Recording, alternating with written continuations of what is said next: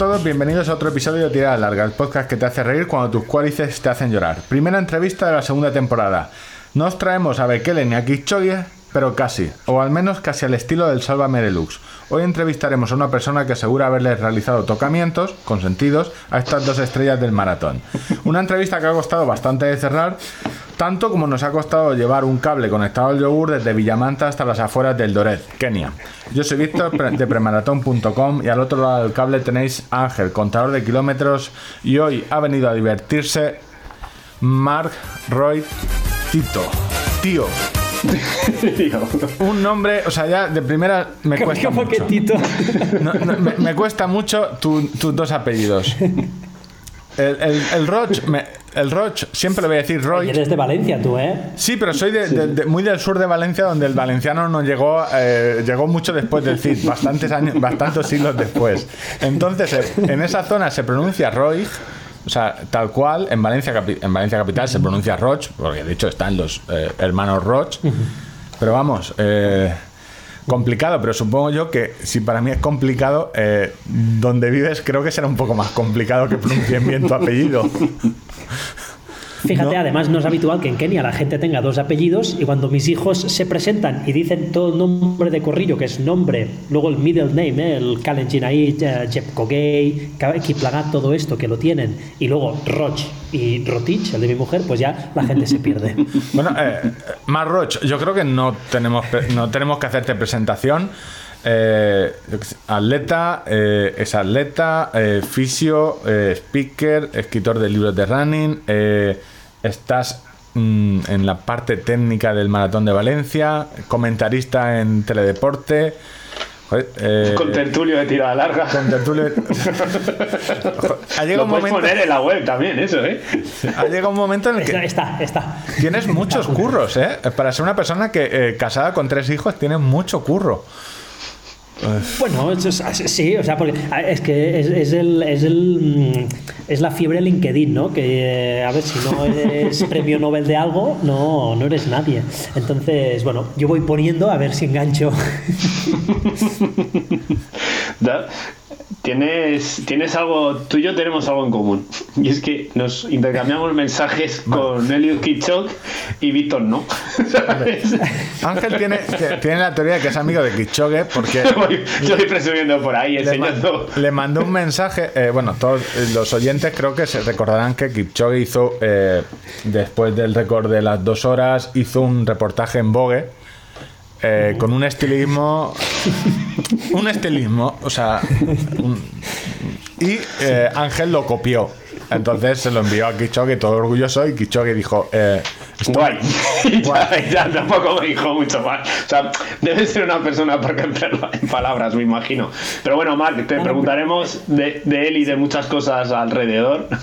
No fuiste el único, ¿eh? Va- varios comediantes de, de Kenia hicieron, hicieron muchísimo ruido ¿eh? a través de, de esas fotos. ¿Sí? Eh, pues sí, sí, sí. O sea, hubo, hubo muchos memes eh, lo- la- las semanas siguientes. O sea, era, era un no parar y, y cada uno, cada uno Claro. más divertido. eh, eh, vamos O haciéndote sea, eh, estoy- yo estoy a la última de la comedia keniata. Sí, sí. Eres un incomprendido aquí en España, pero quizás en Kenia. Lo hubiera petado. Bueno, eso vamos, vamos a ir. Bueno, teníamos un guion, eh, vamos a ir saltándonoslo. Eh, Vale. eh, ¿Qué es? A ver, hay- el deporte rey en Kenia es el atletismo. Eh, ¿Me equivoco? No, no te equivocas, pero es verdad que el fútbol tiene muchísimo peso y, eh, a ver, aquí eh, en Kenia ah, pasa lo mismo. A ver, en España todos somos toreros y sabemos bailar la jota y yo hubo una vez que, gané un pollo, eh, una carrera de estas pedestres eh, en Aragón, en Huesca, y, y bueno, yo lo que hice fue más o menos una sardana. Entonces todo el mundo se rió de mí, eh, porque al ganador hay que, tiene que ganar, tiene que bailar la jota de, eh, con, con la chica que ganó. Y claro, la chica era más aragonesa, vamos que...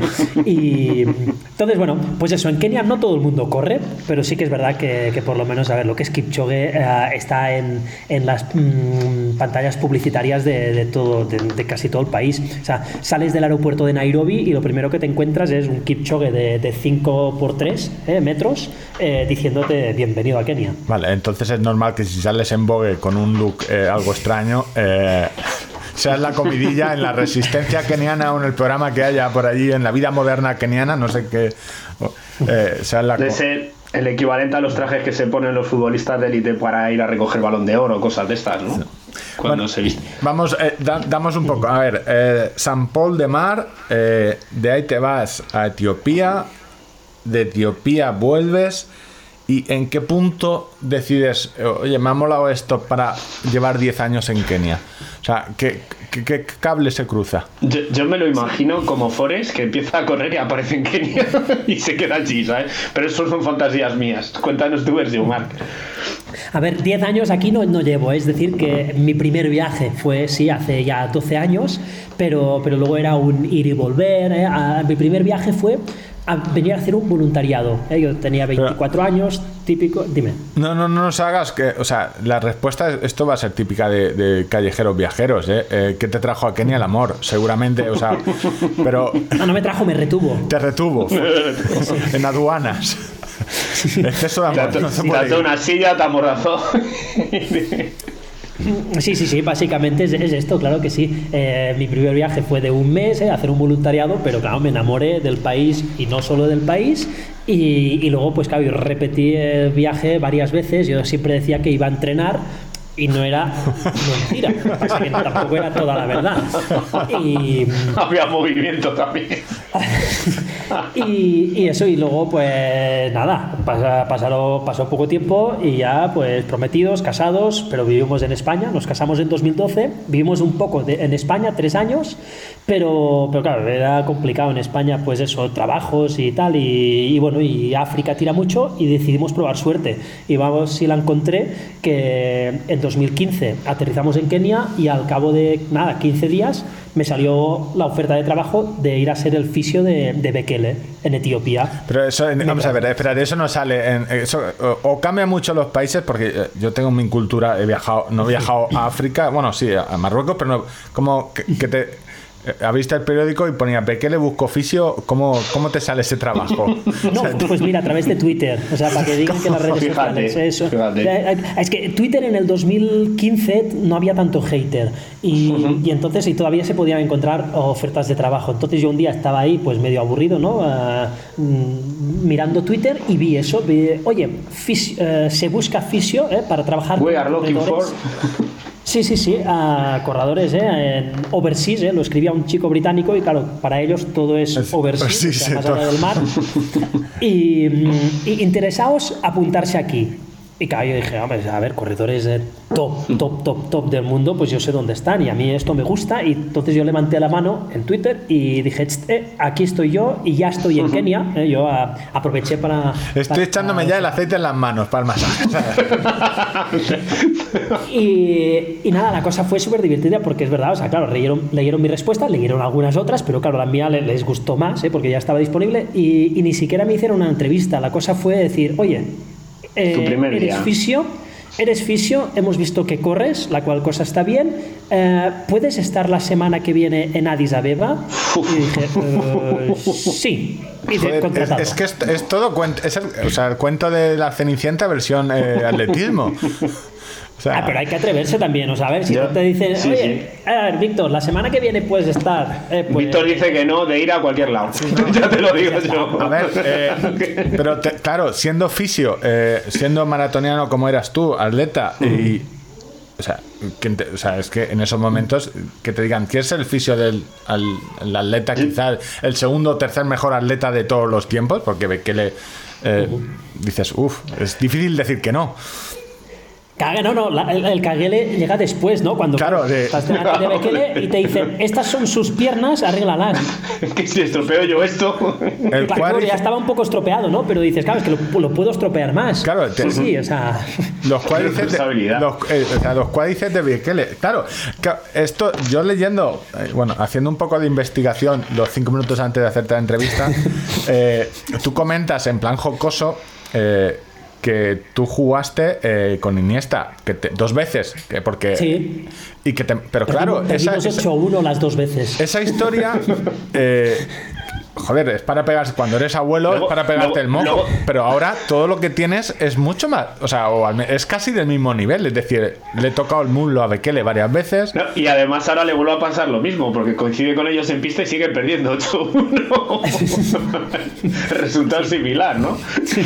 Sí, sí, me doblan ocho veces cada una vuelta.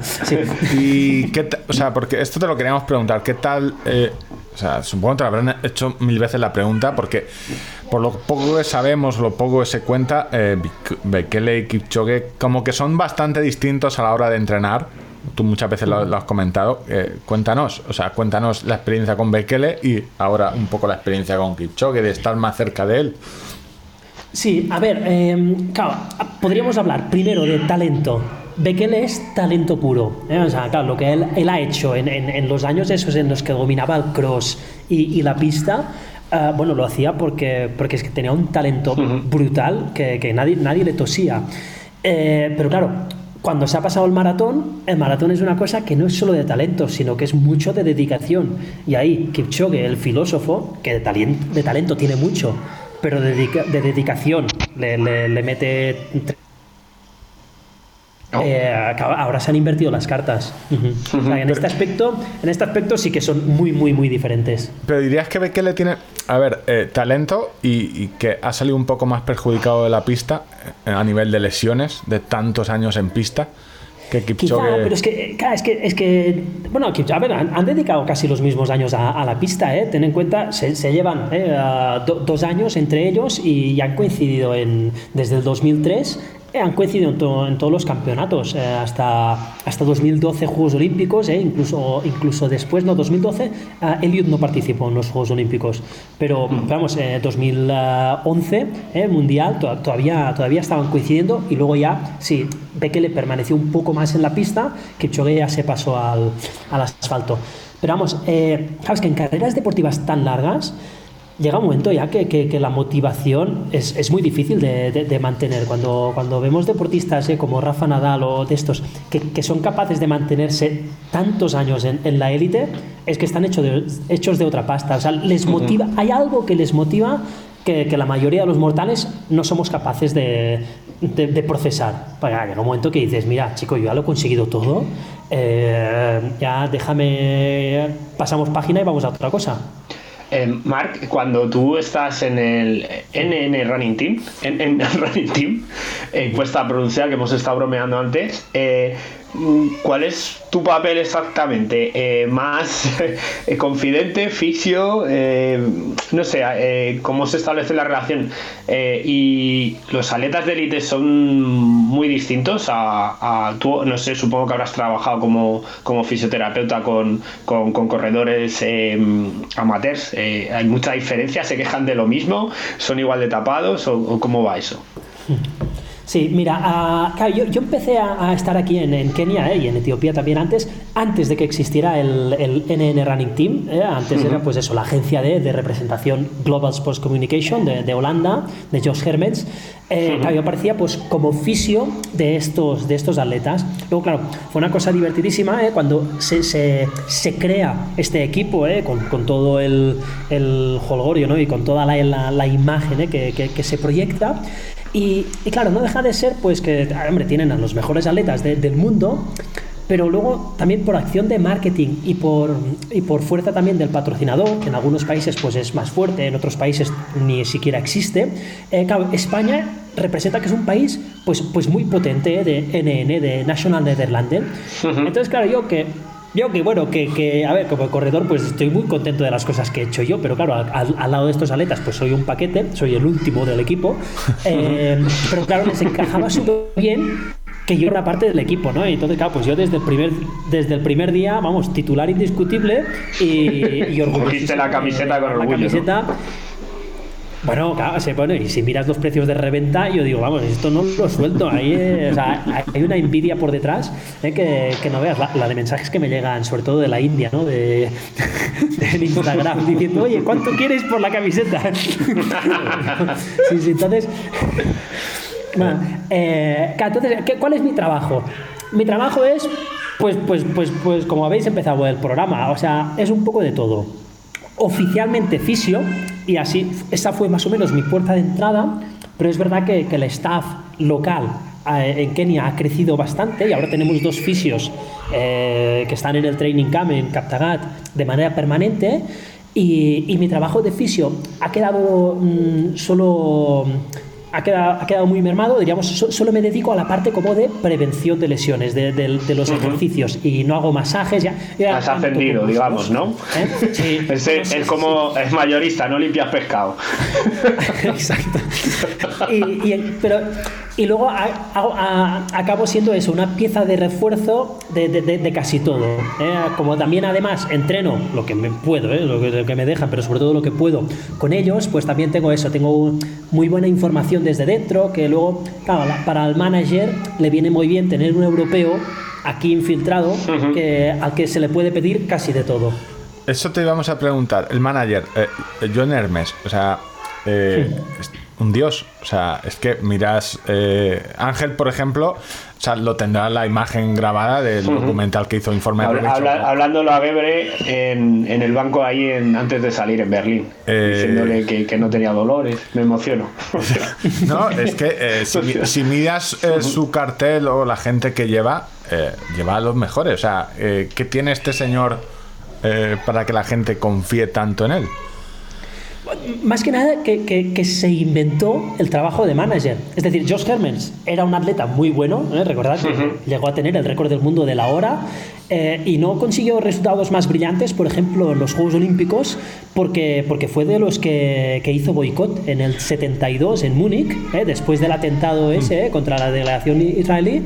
Uh, él eh, claro, era un hippie de los 70, ¿eh? porque si veis las fotos de esa época. Sí, sí, lleva unas greñas eh, pues, interesantes. Pues, un, un, tío de principios, ¿no? Y, y, y vio que en esas condiciones eh, participar, no. O sea, el, el, movimiento olímpico tenía que. que digamos que, que, que actuar eh, que haberse posicionado boico boicoteando. Sí, sí, claro. o sea, tenía que posicionarse y, y, su posición era hay que boicotear estos juegos y el tío se fue a su casa.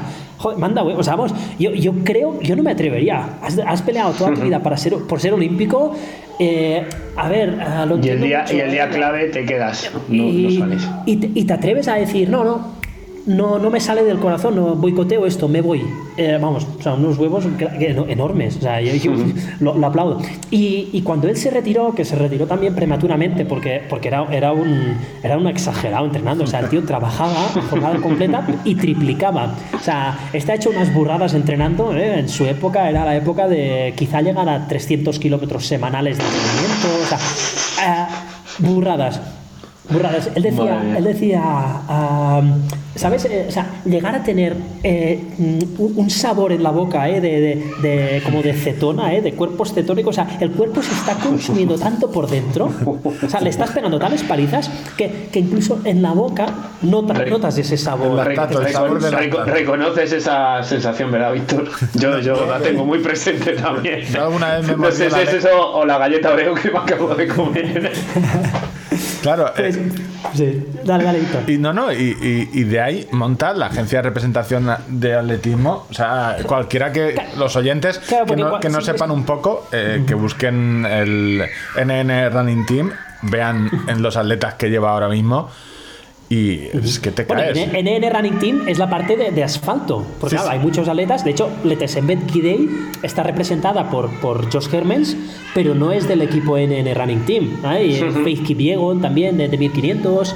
Eh, a, a um, Ortega de, de, 110 vallas, ¿eh? el español. También. Eh, sí, sí, también es suyo. ¿vale? Es decir, eh, nada, es, es, este, cuando se retiró, como él trabajaba con Nike, era, digamos, tenía una posición muy importante con Nike uh -huh. dentro de Europa, pues, pues claro, diríamos, eh, eh, se encontró en esta situación de que la gente, los atletas le pedían ayuda, es decir, oye, consígueme eso, pues un contrato con Nike, consígueme uh -huh. tal, o sea, claro. ayúdame un poco. Entonces el tío se movía y claro, llegó un momento que dijo, uh, bueno, quizá lo que estoy haciendo puede ser una profesión. Se vaya, sí, se va a llamar, voy a ser manager de atletas, porque ya me estáis, ya me estáis llenando la agenda. Y, Esto me requiere mucho tiempo al día. Sí, sí, sí. Y, y, a partir de entonces. Uh -huh. Uh -huh. Okay. Eh, Marc, enfocándonos un poco en, lo que es la maratón, que es la carrera preferida de premaratón, estamos viendo una época, viviendo una época vertiginosa, ¿no? De, mucho desarrollo, mucho cambio, ¿no? Eh, y están los eternos debates que estamos teniendo últimamente, pero yo eh, queríamos eh, preguntarte sobre el éxito de todas las marcas que se van logrando. ¿Cómo repartirías un poco en porcentajes lo que es el talento natural?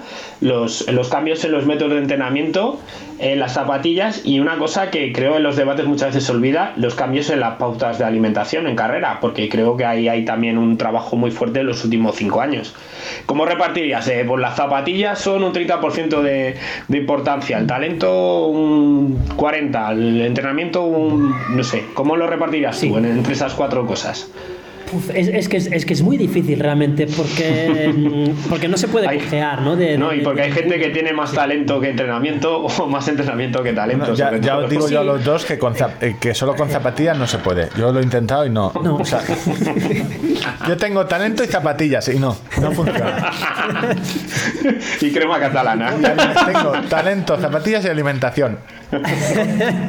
¿Qué me falta? vale, muy bien. Eh, sí, realmente es, muy difícil de cuantificar estas cosas porque hay, que tenerlas todas. Ah, o sea, si te falta una, eh, pues puede ser bueno, pero no vas a ser un campeón.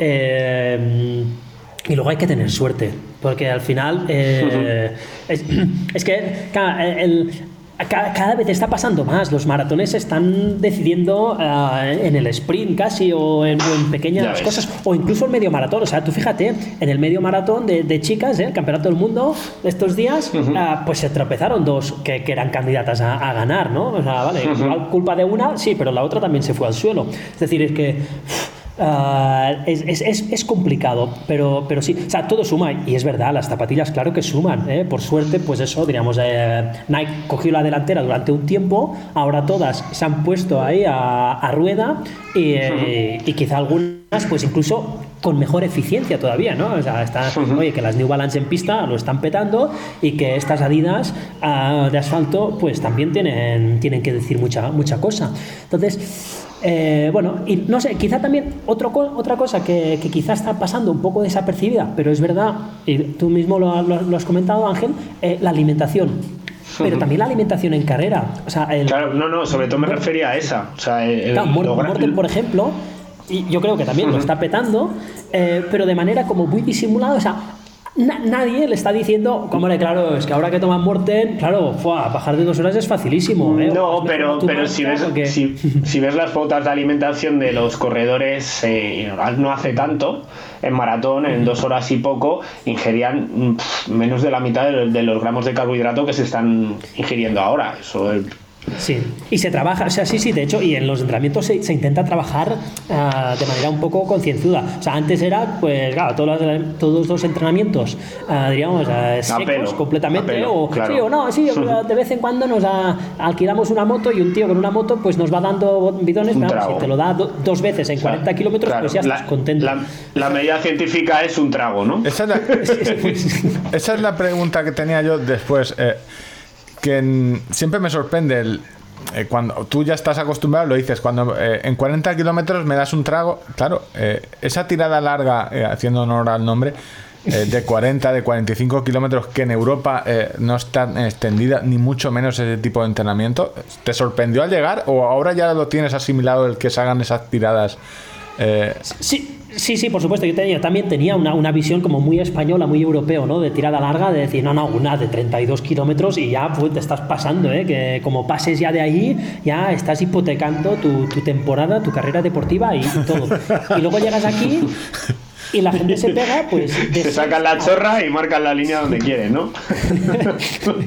Entonces, claro, esto va muy, muy en relación con, con, algo que había quedado un poco en el tintero, ¿no? De que cómo comparo pues estos deportistas de, de, superélite pues con los deportistas más aficionados o también de élite ¿eh? que me encuentro en España y con los que hablo y, y hay debate. Eh, aquí yo veo que son profesionales al 100%. Quizás un poco más fácil, también es verdad, ¿eh? porque, porque aquí eh, la, opción de ser un atleta de élite eh, te coloca en, una posibilidad de, ganar un sueldo pues, pues muchísimo mayor que el de un empleado habitual. En España la dificultad es diferente, o sea, la situación es diferente. Cuando tú dices, venga, va, me, me dedico 100% al deporte, estás renunciando a algo que, que te daría de comer seguramente mejor. Y encima la contraprestación no llega ni a menos de la mitad de un salario de, de, salario mínimo interprofesional. O sea, tienes que tener otras fuentes de ingresos, pues es imposible. Sí, pero a nivel de. Sí, entonces, Claro, entonces claro, o sea, aquí, claro, eh, aquí ves que la gente, o sea, descansa, y yo lo he dicho muchas veces, descansa hasta el aburrimiento. O sea, eh, yo soy un atleta de élite, como lo son ellos, yo no lo podría conseguir. Yo te, soy un culo inquieto, no, no, no puedo levantarme a las 6, hacer entrenamiento, volver desayunar ¿Y, y, y, y, qué más tienes? No, bueno, a las 4 voy a volver a entrenar. Dices, ya, joder, pero de aquí a las 4 de la tarde, ¿qué haces? Uh, nada. Nada. me, me está gustando. ¿no? Uh, me he equivocado de país yo. Uh, eh, si lo llego a pillar yo, quizás no estaríamos hablando de premaratón, sino de otra cosa. Pero no, no se llega. Eh, mi duda siempre es, eh, eh, y te quería preguntar, tú que estás entre Europa, es decir, que tienes las dos visiones, tienes del entrenamiento en Kenia, en Etiopía, en Uganda, y eh, ¿qué pasa con el atletismo de Europa, de Europa donde en el fondo y en el gran en, en fondo tanto en pista como en, en, en, asfalto parece que solo Noruega ha encontrado eh, la clave la piedra filosofal sí. la piedra filosofal y el, y el, resto seguimos eh, Ay. Bueno, eh, mira, esto Arturo Casado ha estado con, con estos, eh, con los noruegos, con los Inkervixten, eh, analizando a ver qué, qué, qué, hacen, ¿no? Y, lo que se ve es eso, o sea, realmente son son profesionales de una manera que, que a nosotros nos cuesta todavía asumir. ¿eh? A, a, los españoles somos muy españoles y, y, no quiero que se me tire nadie a la, a la cabeza, pero es Esto verdad no lo que, oye nadie, no te preocupes. No, no ya lo sé, pues qué suerte. ¿eh? eh, pero es, es, verdad que, que, que, que, es que esta gente que, que no se toman ni, ni media cerveza, uh, o sea, que, que no, que, que es eh, 100% ya. atletismo. Es, es un aburrimiento máximo, pero oye, el rendimiento está, está ahí. Y cuando algunos europeos se han atrevido ¿no? a, a, a dar el paso y, y, tal, algunos sin tanto talento, ¿no? Es que, a ver, por ejemplo, eh, a ver, Julian Wonders creo que sí tiene mucho talento y luego ha venido aquí, ha vivido como un keniano, como una anacoreta y, lo está petando. Eh, pero, pero Sondre Moen, eh, noruego también, este, yo la primera vez que le vi, yo digo, este viene de jugar a fútbol, o sea, este no, este no, pintas de atleta y, joder, hizo 2-5 luego en Fukuoka, ¿vale? Uh. Y dices, madre mía. Pero claro, o sea, digamos, eh, pues en esa proporción, pues este chico de talento, pues, hombre, justito, pero de dedicación, pues puso tres cucharadas y, y, y, así, y así, le salió. No, Entonces, ¿no ves? Eh, eh, perdona, que te corte. Claro, pero me sorprende el, el, el, la visión esta del de que el atletismo, el fondo, como que está poco especializado, eh, poco profesionalizado a nivel eh, o, o, focalizado y luego en otros deportes, eh, veas el triatlón, yo creo que sí que está a un nivel de, de este de solo pensar eh, en, en, en, ese deporte y en avanzar en las técnicas, en, los métodos de entrenamiento, en, en todo el sí, control. Sí, sí. Sí, sí, yo creo que yo creo que Mola, por ejemplo, o Noya, uh, no, nos dan un poco de, de, claves en este aspecto de decir, oye, o sea, a ver, se puede, se puede ser de los mejores del mundo, eh, pero hay que, o sea, hay que atreverse.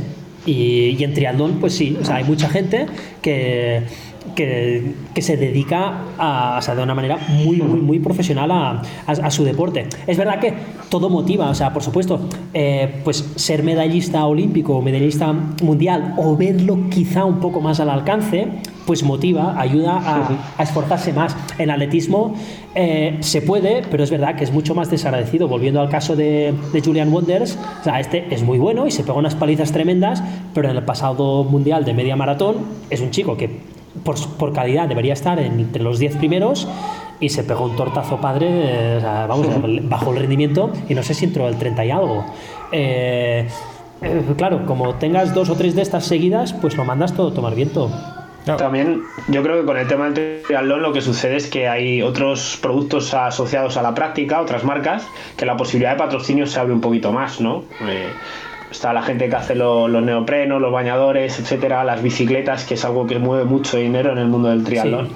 Y claro, al final, el, que solo puede vender zapatillas para correr y la camiseta y el pantalón, el, dinero disponible, aunque es obvio que hay muchos patrocinios de, de Nike y de Adidas eh, por el mundo, pero el componente de tener más cosas, de vender a la vez, pues... Claro, aquí, aquí, viene un factor importante ¿eh? y mira, hubo una vez este año, antes de la pandemia, vino Haile Selassie, vino al training camp de Captagat a hacer una charla, porque Haile, Haile, también es de George Hermes, es decir, nada, que ahí, vamos, chutas una piedra y te salen todos, ¿vale? Y, y nos vino a hacer una charla y fue súper impresionante, ¿no? Porque, a ver, Haile lo ha conseguido todo, pero luego también, o sea, es un tío uh, que, que que sabe mucho, sabe, es, es político, es, se sabe mover mucho. Y una de las cosas que les dijo a, los atletas, porque claro, ahí en el training camp pues tenemos a Eliud Kipchoge, por supuesto, pues pocas lecciones se le pueden dar a él, pero también tenemos algunos pues, pues atletas buenecillos, pero claro, que todavía no están, no están ganando nada y que, y que ojalá pues en su día pues que su carrera deportiva pues dure 10 años más y, consigan hacerse un, futuro ah, importante en esto del atletismo. Pues Haile les dijo una cosa muy importante, es decir, eh, primero los resultados y el dinero llega después. Es decir, eh, claro, esto ojalá también en Europa pudiéramos hacer esto, ¿no? Decir, pues, sí, no me preocupa, yo voy a dedicar tres años de mi vida a intentarlo y, luego a recoger los frutos.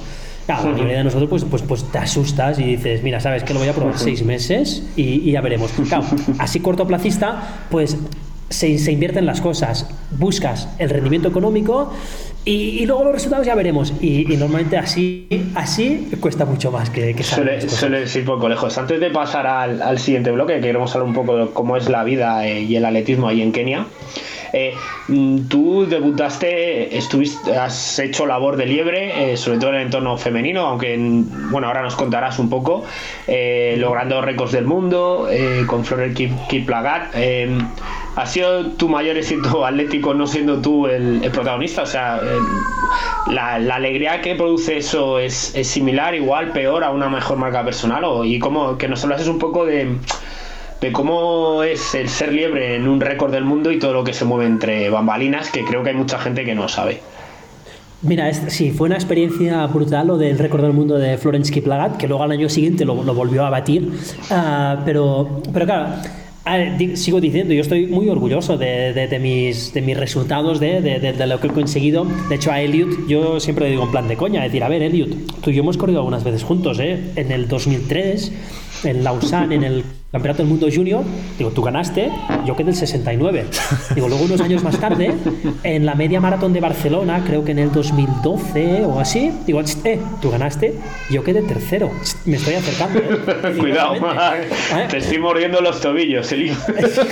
Ah, entonces, bueno, pero, pero sí, sí, quitando estas cosas, pues, pues es verdad que, que llega un momento en el que, bueno, pues cuando haces marca personal, que de esto ya hace muchos años que no lo consigo, pues te alegras muchísimo, pero claro, poder haber ayudado a, un récord del mundo, que es una experiencia que yo personalmente, o sea, para mí eh, me queda muy lejos pero, pero haciéndolo de liebre, pues, pues lo conseguí y, fue espectacular, porque, porque también todo el proceso, ¿no? A mí, eh, los de la Media Maratón de Barcelona, que son muy, muy amigos míos, me dijeron, oye, Marc, ¿puedes hacer de liebre a esta chica Florence Kiplagat que viene, quiere batir el récord del circuito, creo, creo que era una hora siete en ese momento, tal?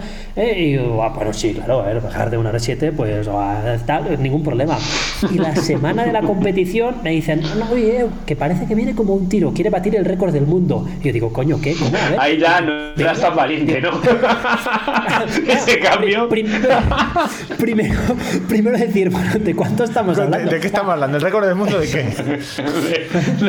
de, comer eh, pipas, de comer churros.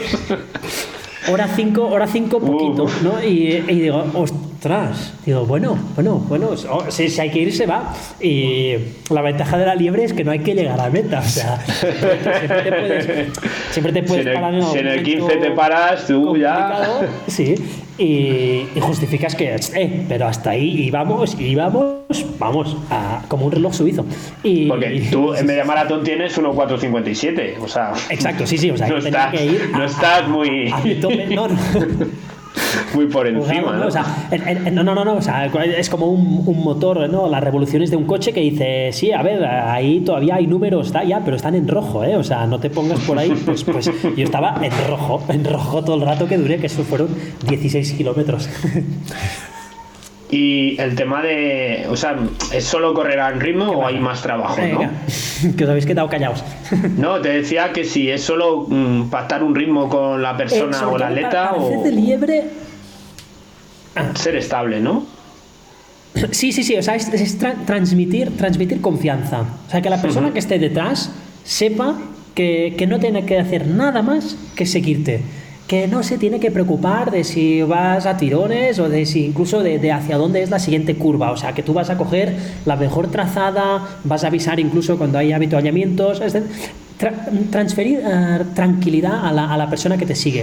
Luego, después de esto, yo he hecho de liebre a, varias veces a Alessandra Aguilar y a mí me gustaba mucho. Alessandra Aguilar en maratón corría sin reloj.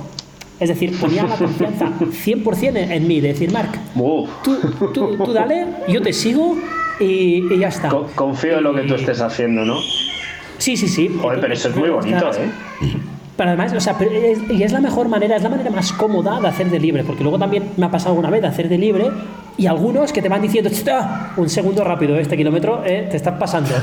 ¡Joder! o sea, y dices, a ver, tranquilidad, tranquilidad. O sea, tú ponte aquí y disfruta del paisaje. O sea, no. Nada más.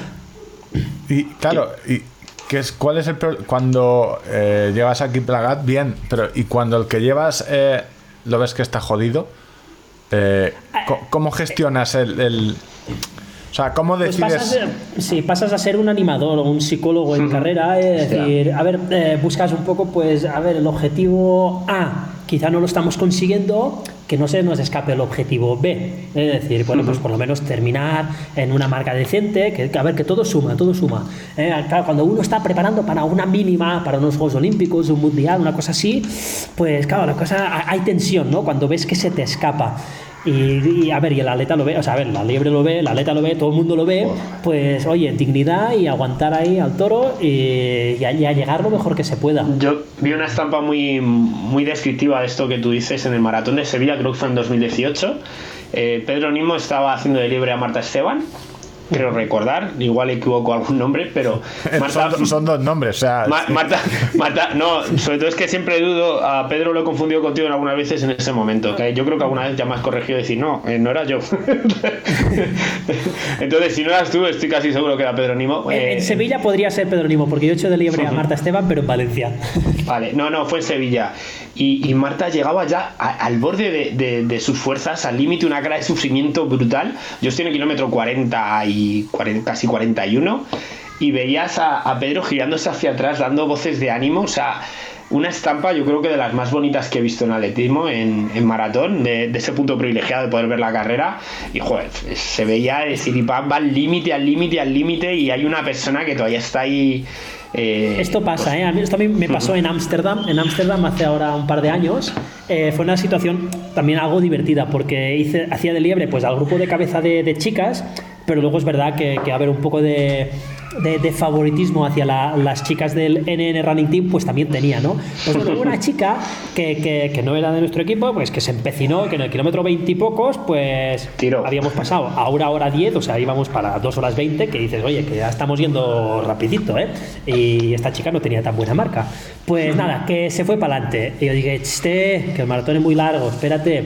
No me hizo caso, se fue, se fue, se fue. Claro, cuando ya empezó a meternos muchos metros, digo, bueno, a ver, igual, igual tengo que ayudar. O sea, igual mi posición de liebre, y además éramos dos liebres al otro. Tú quédate aquí con esta chica de nuestro equipo, eh, cuídamela muy bien. Y yo me voy a ver a esa, a ver si va a hacer aquí un récord del mundo y nos estamos descojonando. Y me fui con ella y a partir del 30 y poco la chica, pues eso, descubrió que el maratón mide 42 kilómetros y no 33. Y, y bueno, y mi maratón, pues eso, fue los 10 últimos kilómetros mirando para atrás, que al final te duele más el cuello que las piernas. Pero, pero, bueno, y, al final la chica del NN Running Team apareció en el kilómetro 41 y la adelantó. no pasa nada, va, que vas a quedar segunda, venga, tranquila, ánimo. Pero sí, sí, se hace lo que se puede y esto, ahora que, están, que estamos contando historias de que eh, esto de correr no son habas contadas, no es una ciencia exacta. Yo te quería preguntar por los dos últimos que hemos visto que, que dices, eh, como que han fracasado, que no, ni mucho menos. Uno, eh, eh cuarto en su primera media maratón. ¿cómo de difícil es ese paso de, de la pista a la ruta? Porque eh, vemos, vimos que a Bekele le, le costó, Le costó mucho. Bueno, O sea, mucho. Es decir, si luego mira. Bueno, hasta que, hasta que no coincidió conmigo en una maratón no lo hizo bien. Bueno, eh, antes en Francia creo que no, no lo hizo mal, pero bueno. Sí, gan- ganó en París. Un seg- segundo del récord del mundo, o sea. tal, Sí, sí. Sí, vamos a ver, pero claro, es que a Bekele se le esperaba siempre que carrera que hiciera, carrera eh, que hiciera récord del mundo, pero Cheptegei, eh, primer paso, eh, cuando todo el mundo lo daba por, eh, por ganador eh, en, Campeonato del Mundo, y vimos que se le atragantó un poco. Claro, aquí, aquí eh, está un tema muy interesante que es ah, en atletismo, valoramos mucho pues, pues la victoria. Y la victoria pues depende muchísimo de contra quién te enfrentas. ¿eh? Cuando, cuando tú escoges, escoges ah, un mundial de media maratón para debutar, además de un mundial en un año donde no hay competiciones y todo el mundo está diciendo estas o sea, Están fuertes sí como sí", el vinagre. eh, pues claro, o sea, esa plaza es dificilísima de torear. Entonces yo realmente, o sea, de lo, lo que celebro de Cheptegei es de que se haya atrevido, o sea, siendo un ganador como es, que se haya atrevido a meterse en un fregado que no es el suyo. Y, y- y salió bien parado. Ah, así, claro, o sea, o sea, para, no, y para llegó- todos los haters es como, pff, ya, ya- está, ya se le ha acabado ahí, ya, o sea, a dos récords del mundo y ya, ya, ya, ya, ya petado. Como si, Ya. como si fuera poca cosa, ¿sabes? O sea, como si fuera a salir a comprar el pan. Dos récords del mundo y qué. ¿Y ahora qué? eh? ¿Tanto, tanto? De hecho, me, la, me gustó, la no sé gente si la leche. pero eh, en la, en la rueda de prensa de, de la presentación de, de la carrera, el micrófono en mano dijo, eh, ¿por qué no ha venido Mofara? Ahí como soltando un dardo, un dardo envenenado. Eh, claro, porque, a ver, sintiéndolo mucho, para todo el aficionado al atletismo, pues, pues es verdad, o sea, a todos nos gustaría ver a Mofara ahí, o sea, peleándose en un campeonato y que, y que te peguen de tortas hasta, hasta en el DNI y, y que quedes, oye, pues igual habría quedado por delante de Cheptegei y dices, joder, ¿cómo se ha defendido Mofara? Pero también podría haber pasado que hubiera quedado el Porras. Y claro, Mofara, pues que es Sir, eh, pues, pues claro, no, no se atreve a estas, a estas cosas. Eh, y, y algo parecido con Bekele, o sea, es que, es que la transición es, es difícil, ¿eh? Y él eh, fue a una maratón de París que, que es buena, pero diríamos también dentro de las top top, pues es un poco de, de- de segunda categoría. Empezó, ganó, y de hecho esto también le afectó un poco en el sentido de decir, claro, él dijo, "Pff, pues esto de maratón tampoco es tan difícil. Y, y claro, a la siguiente que fue fue Chicago. Y en Chicago, pues le dieron cera, vamos, o sea, ganó, ganó Kipchoge y no sé si quedó quinto o así a Bekele en esa de, de Chicago. Ella dijo, ostras, ostras, ostras, que esto no es como yo pensaba, ¿eh? Eh, Marc, eh, ¿no piensas que con, con todo el tema de la pandemia y el parón de competiciones deportivas, eh, obviamente ahora los gallos y, y las gallas, iba a decir, no sé, o sea, los élites masculino y femenino se juntan mucho más? Y el no tener que alargar tanto las puntas de, picos de forma y todo esto, sino simplemente decir es que solo hay dos competiciones en todo el año, me tengo que centrar en estas dos cositas, eh, puede ser un síntoma también de, o una causa de- del rendimiento que estamos viendo. Sí, sí, sin duda. Claro, cuando tú tienes solo una fecha marcada en rojo en el calendario y además sabes, eh, pues que claro, que tus ingresos del año siguiente y quizá incluso de los próximos cuatro años, porque hay que entender que muchos de los atletas más pros, pues los contratos suelen ir de cuatro años en cuatro años, de, de ciclo olímpico en ciclo olímpico. Claro, además este año, pues se ha mezclado ahí que los Juegos Olímpicos serán en año 21, to- con lo cual está la gente más, más, más perdida y, y con un miedo a que, a que haya unos recortes brutales de, de patrocinios. Eh, Entonces, claro, pues tú dices, oye, pues, pues, pues esa una carta. O sea, tengo ahí el Mundial de Polonia marcado en rojo eh, y me lo juego todo ahí. Y claro, pues no hay viajes para despistarse. Es que no hay otras cosas. Además, Claro, en es situación de pandemia te dicen, oye, pues igual no te mezcles demasiado.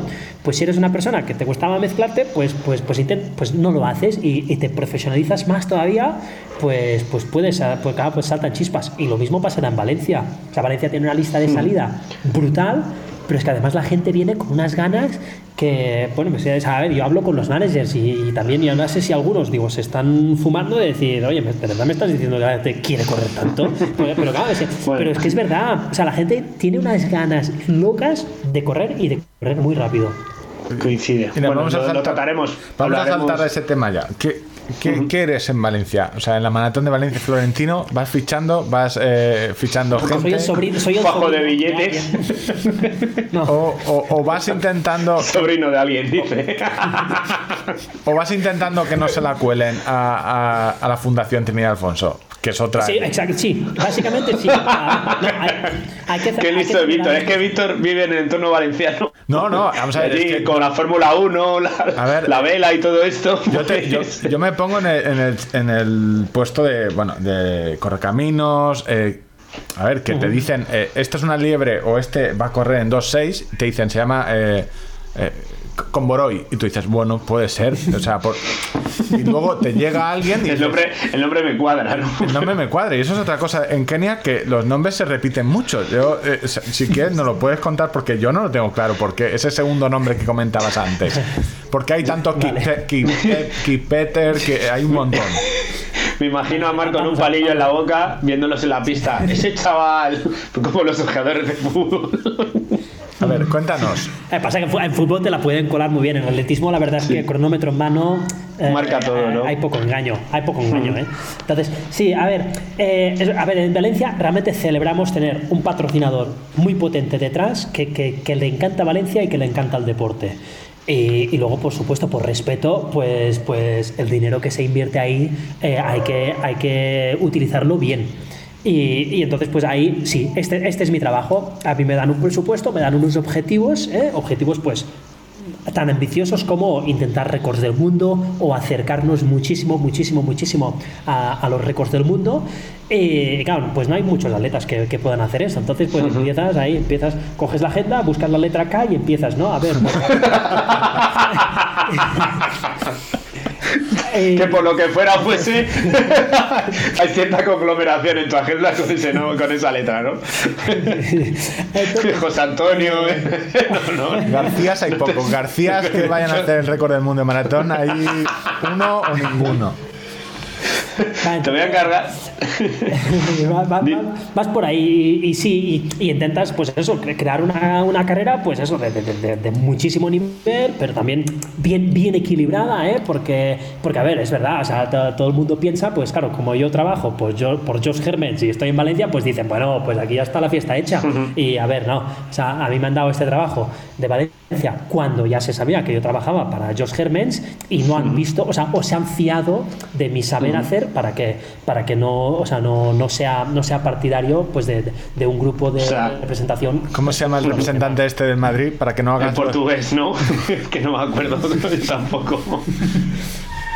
Sí, sí, claro. A ver, eh, e intento hacerlo, pues eso, lo, lo- lo mejor que puedo. Al final esto es deporte y, a ver, o sea, sobre el papel unos son más buenos que los otros, pero luego Vale. el año pasado vino un debutante que, pues, pues que entró casi de, casualidad, pues claro, pues yo me fié de su representante, ¿eh? que, es un americano, y, y le dije, y él me dijo, sí, sí, no, que está entrenando muy bien. Y yo, bueno, bueno, pues venga, va, venga, va, te lo acepto. Y acabó ganando y haciendo récords del circuito. Y claro, yo aluciné, ¿no? Pero bueno, buscas eso, buscas tener a la gente pues, pues muy Mar, consagrada. Mar, Mar, véndete mejor, véndete mejor. Dice, yo le tenía vigilado desde que tenía 12 años en el colegio. Esto ya me lo veía yo venir. ¿Qué se, qué se busca? Claro, porque en esto, a la hora de organizar, eh, y esto ya son preguntas internas de Maratón de Valencia, o sea, ya sabemos, eh, la familia Roche o Trinidad Alfonso, han puesto mucha pasta. ¿Qué buscan? Porque en función de un grupo, normalmente yo las, todas las ediciones que he visto, lo que se buscaba siempre era un grupo muy compacto. eh, eh, bastante con unas cuantas libres, pero mucho corredor intentando siempre hacer una marca. ¿Se va a buscar lo mismo? ¿O, después de Londres te llamaron y te dijeron, oye, que por lo que sea Kipchoge no terminó en su... No, no, se, no terminó de esforzarse, Bekele no va, se ha cambiado el registro o, segui- o siguen buscando un maratón compacto? La pregunta sí, sí, es... eh. No todo- esperabas preguntas tan inteligentes. Se está quedando diciendo, ¿cuándo nos dirá lo de cerrajerías rojas? La, pre- la pregunta es sencilla. ¿Se sigue eh, eh, con el plan A hasta que llame, hasta que llame Bekele o, o- o ese es el plan C o el plan D? si llama bien y si no llama. A ver, sí, sí. Se, tienen, se tienen muchos, muchos frentes abiertos y, y, las cosas, pues, a ver, pueden cambiar incluso hasta, hasta el último minuto. No de adiciones, ¿eh? porque al final diríamos, ahora ya sí que hemos llegado a, a, un punto en el que no podemos absorber a nadie más, pero de los que tenemos quizá alguno, alguno que está ahí con un signo de interrogación, pues al final se cae eh, o, pasa así, pero, pero sí que es verdad que los atletas, varios, han, demostrado que están en, en, un muy buen estado de forma, entonces el ritmo de salida va a ser muy agresivo. Eh, no se acaba de definir todavía, dice, vamos a por el récord del mundo. Bueno, esto habrá que verlo, eh, la gente es muy eufórica, pero hasta que no lleguemos a, a la semana de la competición, pues no se acabarán de perfilar esos esos segundos. Pero entonces trabajamos pues eso, con un grupo de cabeza bastante amplio, bastante amplio, también porque eh, es que es, es, es, favorable para los atletas, las liebres y sobre todo a estos ritmos, pues ojalá nos llegue alguna liebre al kilómetro 30, pero es posible que si, si empiezas a apretar demasiado las tuercas, pues al kilómetro 20 y pocos ya, ya no queda nadie. Y, y, claro, entonces, pues oye, si te quedan tres atletas, uh, venga, se van a entender, van a ayudarse entre ellos, o van a decir, no, no, que, oye, tú, Kipchoge, ¿no? Que tú eres el valiente, tira, ¿eh? que no, no le tenemos ya a Kipchoge, pero bueno, para tal. Eh, claro, entonces, eh, tampoco quieres eso, ¿no? Que, que, un atleta que vaya a terminar, pues se haga la liebre definitiva y tengas a todos los demás ahí, pues chupando sangre hasta, hasta el sprint final. Este, nos gustaría, pues, que haya un poco de, de, de bastante de grupo, para estoy... que todo el mundo consiga marcas muy potentes, pero también para que emoción. O sea, una carrera que en el kilómetro 32 ya solo hay una persona escapada.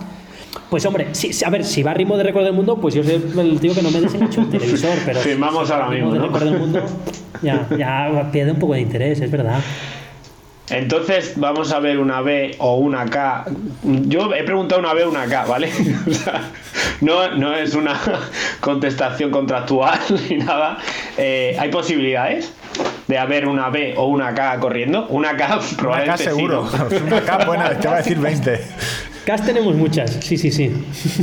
¿Y en mayúscula?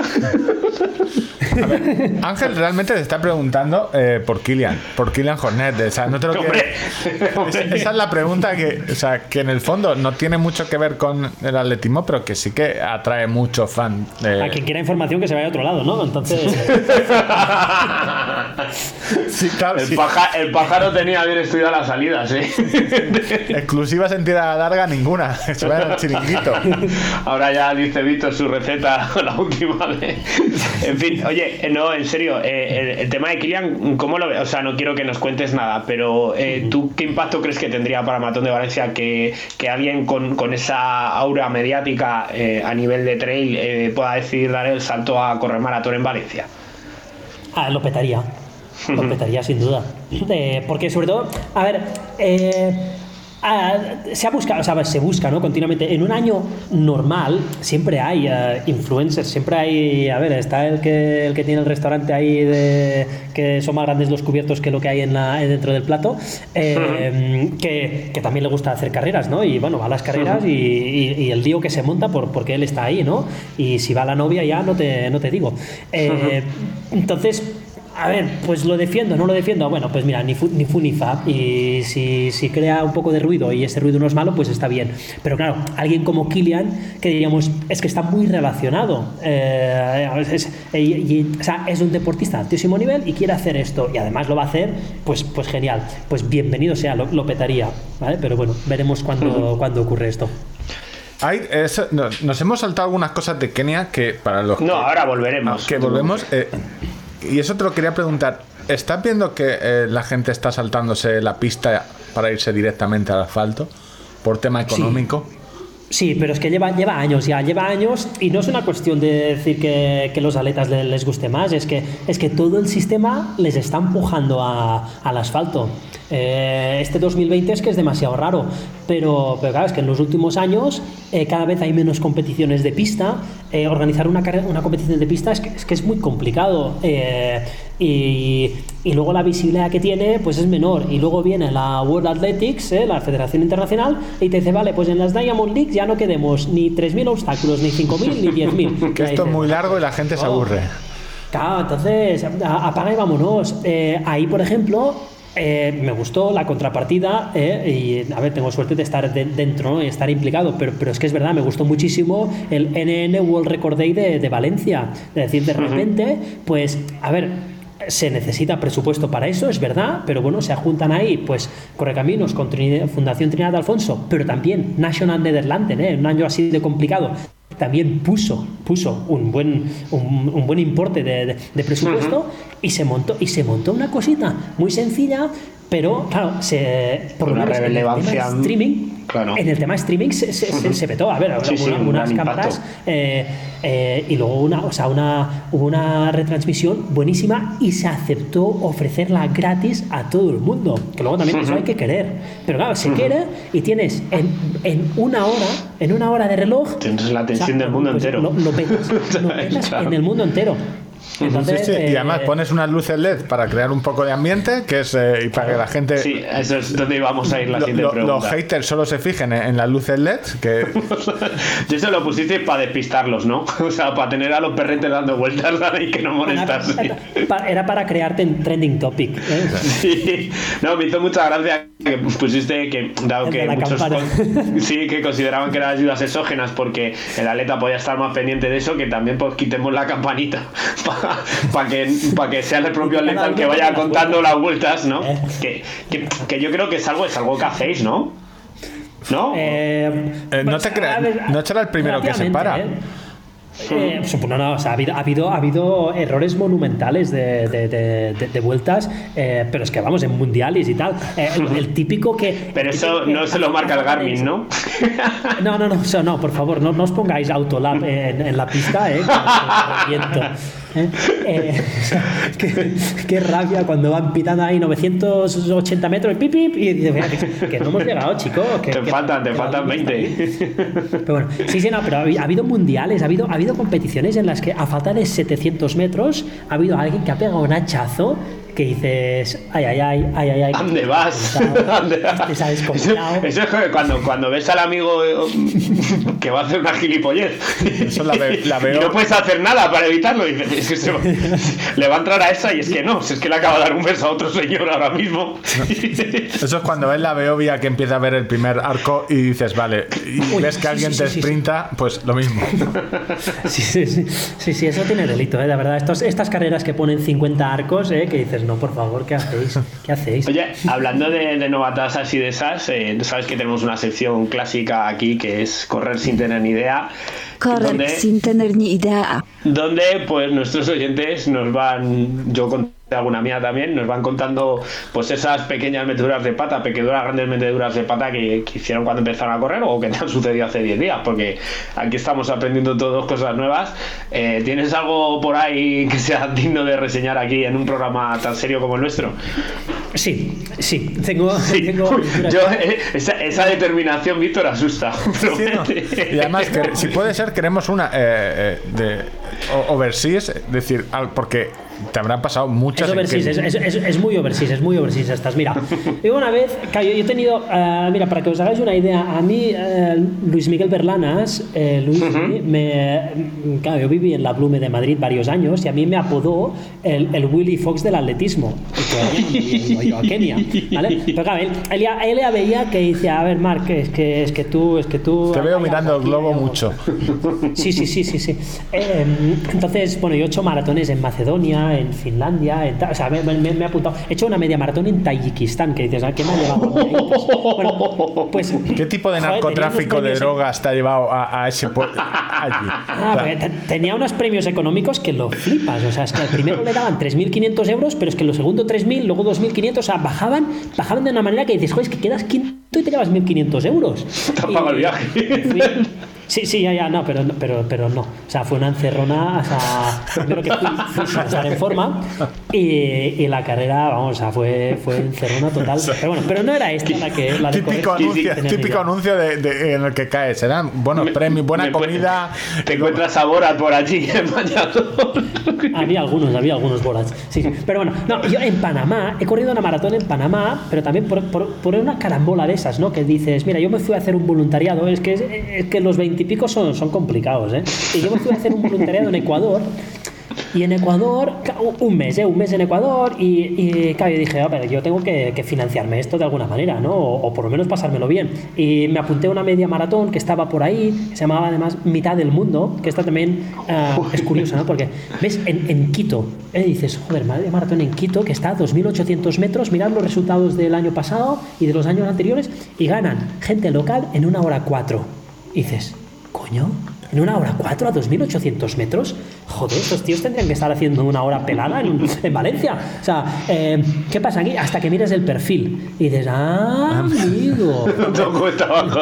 Bajan hasta el nivel del mar, ¿no? Directamente. O sea, eh, eh, Empiezas en Quito a 2.800 metros y acabas a 2.400. 400 metros de caída libre.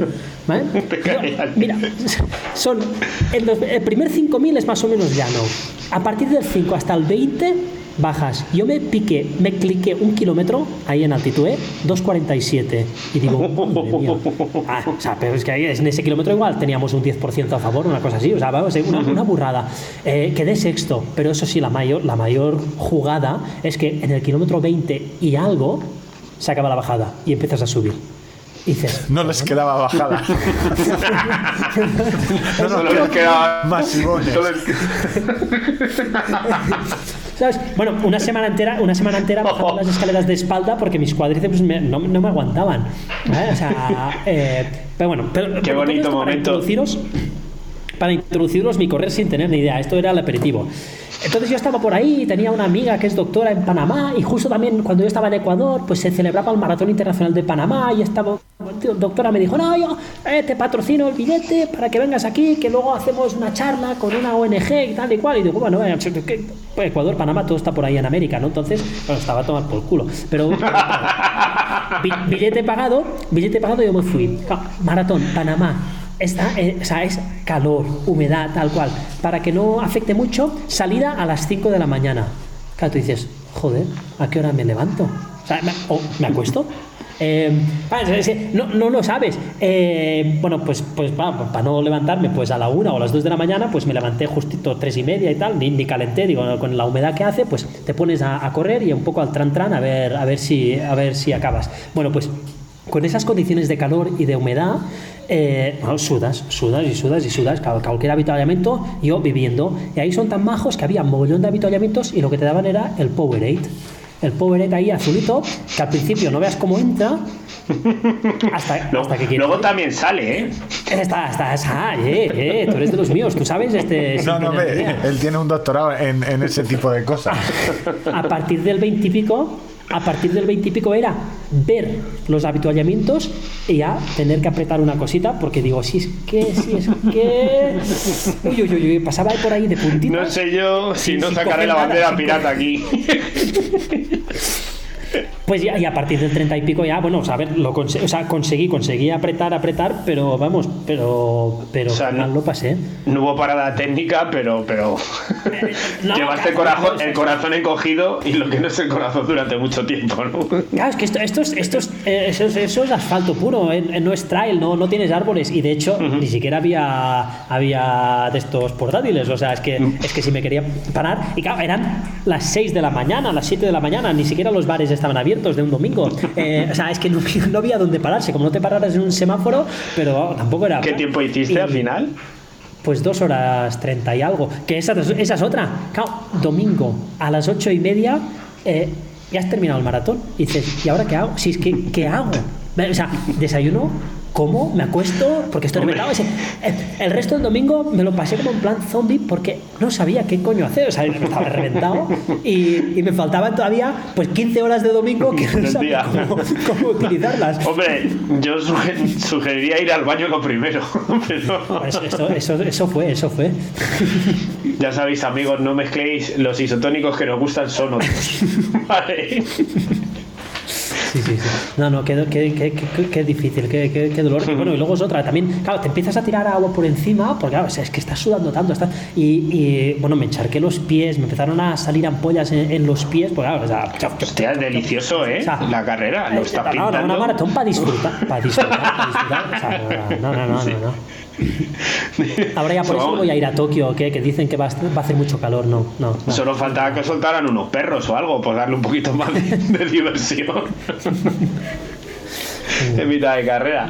En fin, oye, y una cosa, eh, ¿has conocido atletas o, a lo mejor dentro de la historia, quizá que nosotros no somos unos grandes estudiosos de, por lo que fuera o fuese del, del atletismo, en el fútbol tenemos claras algunas imágenes de gente que tiene mucho talento y, que se dedicó a desperdiciarlo. O sea, estilo mágico González, etc. ¿no? Eh, ¿Quién sería el, mayor talento desaprovechado que has visto tú en el mundo del atletismo? Ese mágico González, esa gente que has visto que eh, eh, Vox Populi, eh, que sea Vox Populi y que no lo descubras a nosotros, no vayas a soltar tú aquí ahora el nombre de nadie.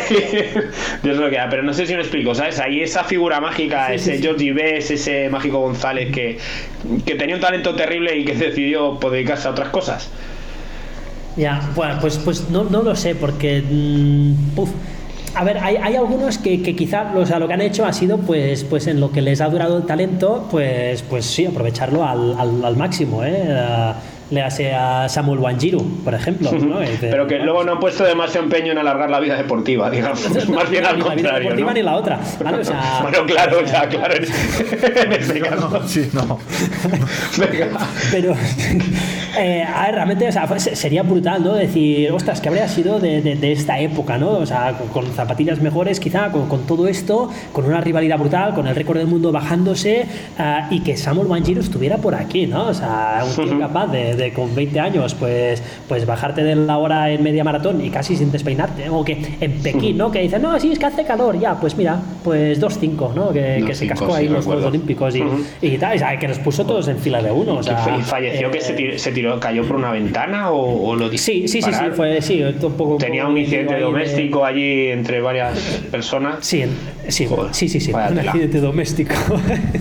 voy, a, ser yo un poco bajonero en este punto, porque eh, para cortar un poco. Que tengo una pregunta aquí. Eh, eh, que quizás, bueno, en el atletismo sabemos que hay una lacra, como en la mayoría de, deportes, que es el dopaje. Y uno de los que creo que más nos ha afectado, a, creo que a España, por el cariño que le teníamos a ese Kipsan. ¿Qué ha pasado con, o sea, o qué, o sea, cómo es el deporte profesional en, en Kenia, el atletismo profesional y el dopaje? Eh, ¿Qué pasan estas cosas? Es decir, ¿qué, necesidad tenía? sí, sí, eh, exacto. ¿Qué necesidad tenía? Eh, en Kenia eh, yo he podido ver, bueno, se, se sufre, por, por, por, desgracia, una, una, falta de valores muy, muy generalizada. Es decir, existe demasiada corrupción entre la sociedad y en las clases políticas. Estamos hablando de. Eh, eh, pero en Kenia o en España, es que si, Sí, también. también Países hermanos, bros. bros. Sí, pero, aún así, pero aún así, o sea, yo, yo creo que, que, que, en, Kenia, o sea, hay gente que, que, lo ha pasado muy mal y que, o que lo está pasando muy mal y que diríamos. Mm, esta justificación, ¿no? De, pues, oye, de robar un pan, el pan para una persona hambrienta, pues, pues bueno, desde aquí pasa a decir, bueno, pues, oye, tener un, helicóptero para no tener atascos como los plebeyos, pues, entonces, eh, ah, mira, como yo. En la misma, en la misma categoría, ¿no? Y, en el atletismo, pues, pues también, por desgracia, ah, está, pasando esto. Es decir, eh, hay, hay poca, o sea, sí, o sea, poco, poco valor al trabajo bien hecho per se. ¿eh? O sea, si, si no hay una recompensa, eh, ¿por, qué lo vas a hacer? O sea, eh, pero es que se ve incluso conduciendo, o sea, es decir, un ceda al paso, o sea, ¿por qué voy a ceder yo el paso? O sea, si mi coche es más grande, o sea, pues tiro y, ya está. O sea, o sea, la gente conduce así, pues, pues, por, mm, pues ¿por qué no lo vamos a hacer en, en otros aspectos? Entonces... Eh, Encima con el condicionante que depende tu capacidad económica, probablemente igual dependa de eso de esa actividad. Sí, pero claro, o sea, llega un momento en el que dices, a ver, mm, a partir de cuándo decimos que una cosa es necesidad y a partir de cuándo ya es robo o estafa o, tal, ¿no? Porque, no, no, yo, yo, me libre de justificarlo, pero que quiero decir que tenemos, eh, eh, pues oye, que ellos lo ven como una salida profesional y a veces que quizá el único futuro mm, plausible, ¿sabes? Sí, y cuando nada más tienes una salida y también hay mucha ingenuidad. ¿eh? O sea, yo no quiero culpar aquí de manera generalizada a los, managers, porque es verdad que, muchos managers son muy profesionales y, y lo que hacen es, diríamos, Eh, es trabajar para el atleta. Claro. ¿eh? Trabajar para el atleta. O sea, hay managers que se defienden así, o sea, definen así. Es decir, o sea, mi trabajo es, o sea, el, es el atleta. Que, que me contacta, diríamos, que quiere que yo sea su representante, es decir, que entonces yo le tengo que hacer lo mejor posible para que yo sea el cliente ¿eh? o sea, de, de- de este atleta. ¿vale? Y, y no al revés. Hay otros managers que, por desgracia, pues, pues ven un poco un dinero fácil aquí, un- una sociedad algo fácil de, de- de ser engañada y, Y, bueno, y una, y- una yegua de usar y tirar muchas veces, quizás. Sí, también. también Como un con caballo de carreras. métodos dopa- con métodos dopantes o sin ellos, ¿no? Decir, vale, pues los traigo aquí a Europa cuando no hay pandemia y si pueden hacer 15 carreras en un mes, pues, pues ya está. Y el 80% para mí y el 20% para la, la atleta, ¿no? que total, total seguro que es más que lo que gana corriendo, eh, recogiendo patatas en el campo. Sí, pero Entonces, no, sí, de- esa- no deja de ser un reparto injusto también y que están engañados. Sí. Sí, sí, sí. O sea, es, una situación complicada. Entonces, a ver, dentro del, del deporte de alto nivel, pues las cosas están bastante bien llevadas en general, pero es verdad que, claro, la necesidad pues también crea mucha, mucha dependencia de, de- de un sistema que, que no es del todo justo en, en algunos aspectos. Y a nivel de control, controles, etcétera, porque aquí en España, a nivel mm, popular, digamos, carreras populares y tal, no hay no hay gran control y hay gente que se está ganando un sueldo todo, pues estaba cuando había carreras yendo a tres carreras un fin de semana y cogiendo 300 euros 200 y 150 la carrera de, de Villamanta del pueblo no sé qué Sí. eh, y ahí no hay gran control ¿no? y todos sabemos nombres aquí en España de gente que bueno pues tiene dudosa reputación Sí, Eso- sí, eso existe allí también. problema. Sí. A ver, aquí. Bueno, ese segundo escalón o tercer escalón de, de- de- de atletismo Hombre, gan- ganar una carrera en- para ganar una carrera en Kenia tienes que ser muy bueno, ¿eh? no es como en Villamanta yo en Villamanta estoy dos veces al podium Felicidades. Eh, pues, pues no, a ver, aquí ¿qué, qué- qué puede pasar? El problema es, un tema de, de dimensión. Claro, eh, es que un europeo que tenga 2 horas 10 en maratón, pues, pues no hay tantos, entonces, oye, pues seguro que te van a hacer controles, o sea, de, de vez en cuando y tal y cual, y en competición y antes de competición y to- todo esto. Pero claro, cuando en Kenia tienes más de 500 atletas por debajo de 2.10, claro, no vas a, a hacer controles por sorpresa. Es que, claro. Claro, eh, esto venía la pregunta que tenía. eh, En Kenia, Claro, eh, sí, el mundo. Es, que es eso, o sea, es que hay muchos atletas, digamos, que, que de ese nivel, o incluso de 2.12, que pueden ir a carreras de segundo, de tercer nivel, y, y no les han hecho un control en su vida. Total, pues que sí, es que es inviable, por desgracia es inviable. O sea, también, a mí me gustaría que por densidad hubiera menos kenianos y menos etíopes tan buenos. Porque digamos, también se repartirían más, ¿no? Digamos, no, no te coparían los puestos del 1 al 10 de todos los maratones de, que hay en el mundo. O sea, Se tendrían que repartir. Ujú. Pero mira, es así. Y el fenómeno. ¿Hay fenómeno runner? Es decir, eh, hay runners allí gente que queda para hacerse Es decir, para correr un rato ¿hay gente que corre por. eh, o no? ¿O realmente esto solo es un, es un corre- proceso? a modo recreativo Sí. Sorprendentemente sí. ¿Salud? A ver, Sí. no, hay, no hay tantos, no hay tantos. Es verdad que, que digamos, eh, que, a ver, Víctor, tú vives en Valencia, o sea, es que lo que ocurre en Valencia no ocurre en ningún otro sitio del Sí, sí, mundo. es el, eh, hemos quedado. pero- eh, la burbuja del running explotó y, y, se- y luego se concentró de nuevo aquí. Sí, sí. No, también, a ver, o sea, eh, el urbanismo, el urbanismo ayuda, ¿eh? Porque, por ejemplo, aquí en Kenia ocurre esto, las ciudades no tienen parques o casi no tienen parques. Es decir, lo, lo ponen difícil para, para una vida activa en, en, lo- en las ciudades, sobre todo en Nairobi, ¿eh? en las ciudades grandes. Yo vivo a 10 kilómetros de, de Eldoret, para mí está genial, ¿no? Pues tengo los caminos estos típicos de arcilla roja, pues justo de- enfrente de casa. Eh, pero la gente que vive en ciudad eh, pues bueno, van a los gimnasios o quedan a lo mejor, pero claro, tienen que, tienen que salir de la ciudad, entonces no está muy preparado, pero aún así sí que existe ¿eh? un poco de, de- de cultura de- del running, a la gente le, le gusta, ¿eh? eso sí, madrugadores, ¿eh? a las cinco y media, a las seis y media, ves a la gente ¿eh? pues poniéndose sus zapatillas y a trotar. Ujú. Como Víctor no los va a ver corriendo No, a esas horas no, a esas horas no. Claro. cuando regreses, No sé, yo creo que tampoco, ¿eh? Ya tienen que hacer la tirada muy larga, ¿eh? Tienes, vienes de, de- de- de- leíamos en, una pequeña biografía que, que tu madre era atleta, que, que vienes de seis hermanos. Eh, Ellos también hacían deporte, o sea, había buena genética por ahí. eh, Y tú tienes tres hijos, algunos. yo siempre digo que la buena genética sea que es mi hermana, casi toda. y se guardaron los genes y dijeron, bueno, que luego viene la de verdad, este es el, este es el de prueba. Em, bueno, en, esto es lo que yo, yo digo, que cuando me preguntan, oye, claro, ¿y tus hijos que van a ser corredores? digo, claro, depende, ¿eh? A ver, si, cogen los genes, de mi, los genes de mi mujer, que es Kalenjin, y, y mi afición, pues sí, ¿eh? pero claro, mi mujer no corre. Si cogen mis genes y la afición de ella, pues no. Entonces, ya, veremos a ver cómo se mezcla ahí eh, el pupurrí y veremos. Que tenías dos, dos niños y un niño. Y un niño, ¿verdad? ¿Y edades? Sí. Son siete la mayor, cuatro y dos que es lo que eh, habéis oído la mayoría de los oyentes, yo creo que lo que habéis oído ahora deben estar haciendo. Bueno, ¿qué hora es en Kenia ahora? Eh, Ahora son las seis y media. Ah, no, aún siguen por ahí detrás, siguen por ahí detrás.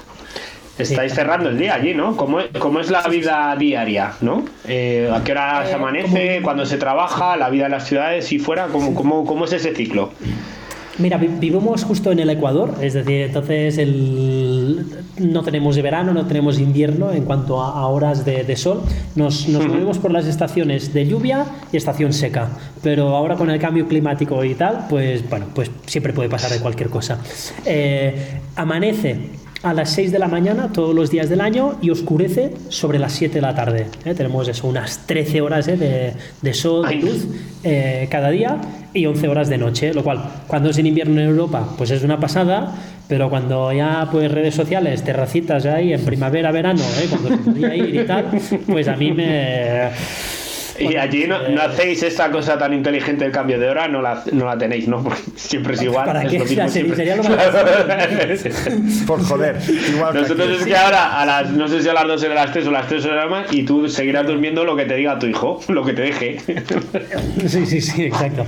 No, a mí esto sí que me fastidia porque, claro, tienes tus rutinas hechas. Por ejemplo, me gusta mucho escuchar la, la radio, pues, online.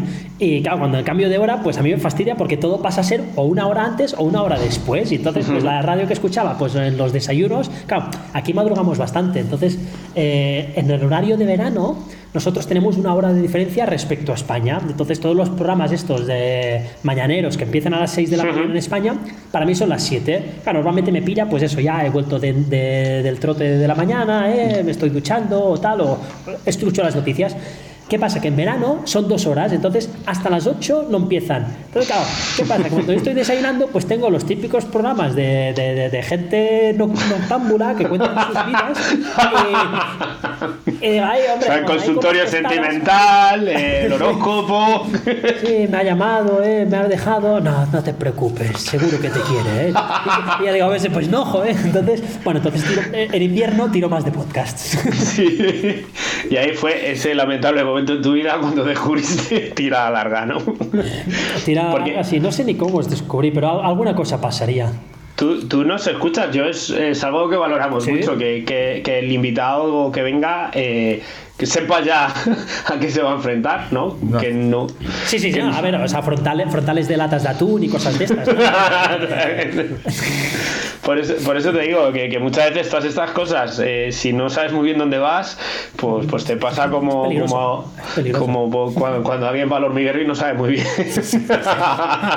saltando. A mí, eh, lo, de los cacharros, estos me. Lo, de los cacharros que no funcionan, ¿eh? O inventos reguleros, esto me, está, me, me está Uy, es que han intentado sacarnos el dinero a los runners eh, de, cualquier forma, o sea, de muchísimas formas. Esa sección creo que va a dar para mucho. Sí, sí, tengo, tengo un par de cosas ahí. Oye, y para el tema de, entrenar, conciliar la vida familiar con tres hijos y tal, ¿cómo, cómo lo llevas tú? Porque aparte de tus labores, eh, pues tú sigues siendo deportista, ¿no? no, no ¿Tienes aspiraciones de mejorar esos 2.18 o eso ya lo has aparcado? Eh, no lo sé, todos los años. A ver, ¿sabes qué pasa? Que, claro, es difícil, eh, es complicado, es complicado.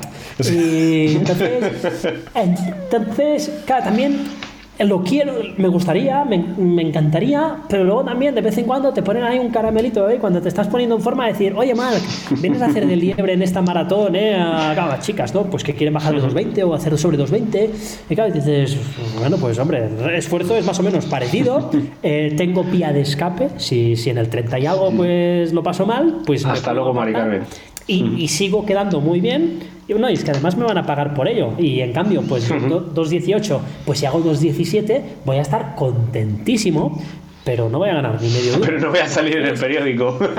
Además, sí, sí, o sea, es que, oye, tú, que estamos en la era, de las redes sociales, entonces, pues ahí puede estar ahí, oye, que he estado tirando a esta chica, pues mira, ha hecho récord de no sé dónde o tal, o no, eh, pues motiva, motiva. Desde luego. Por ahí me eh, tiran. Yo he hecho de libre profesional también, aunque no me nadie nada. Eh, pero esa responsabilidad de ver la satisfacción que tiene la gente cuando te has seguido tu camino es, es muy chula y, la tienes, y la tienes más a mano por lo que veo que bajar los 2.18. Ya te digo yo que la satisfacción, sobre todo cuando llega la transferencia del que te ha contratado, esa también es la importante. Sí, sí, sí, eso, es muchísimo. ¿Sabes? Esa, cuando te pagan por el trabajo, esa es una satisfacción de marca personal.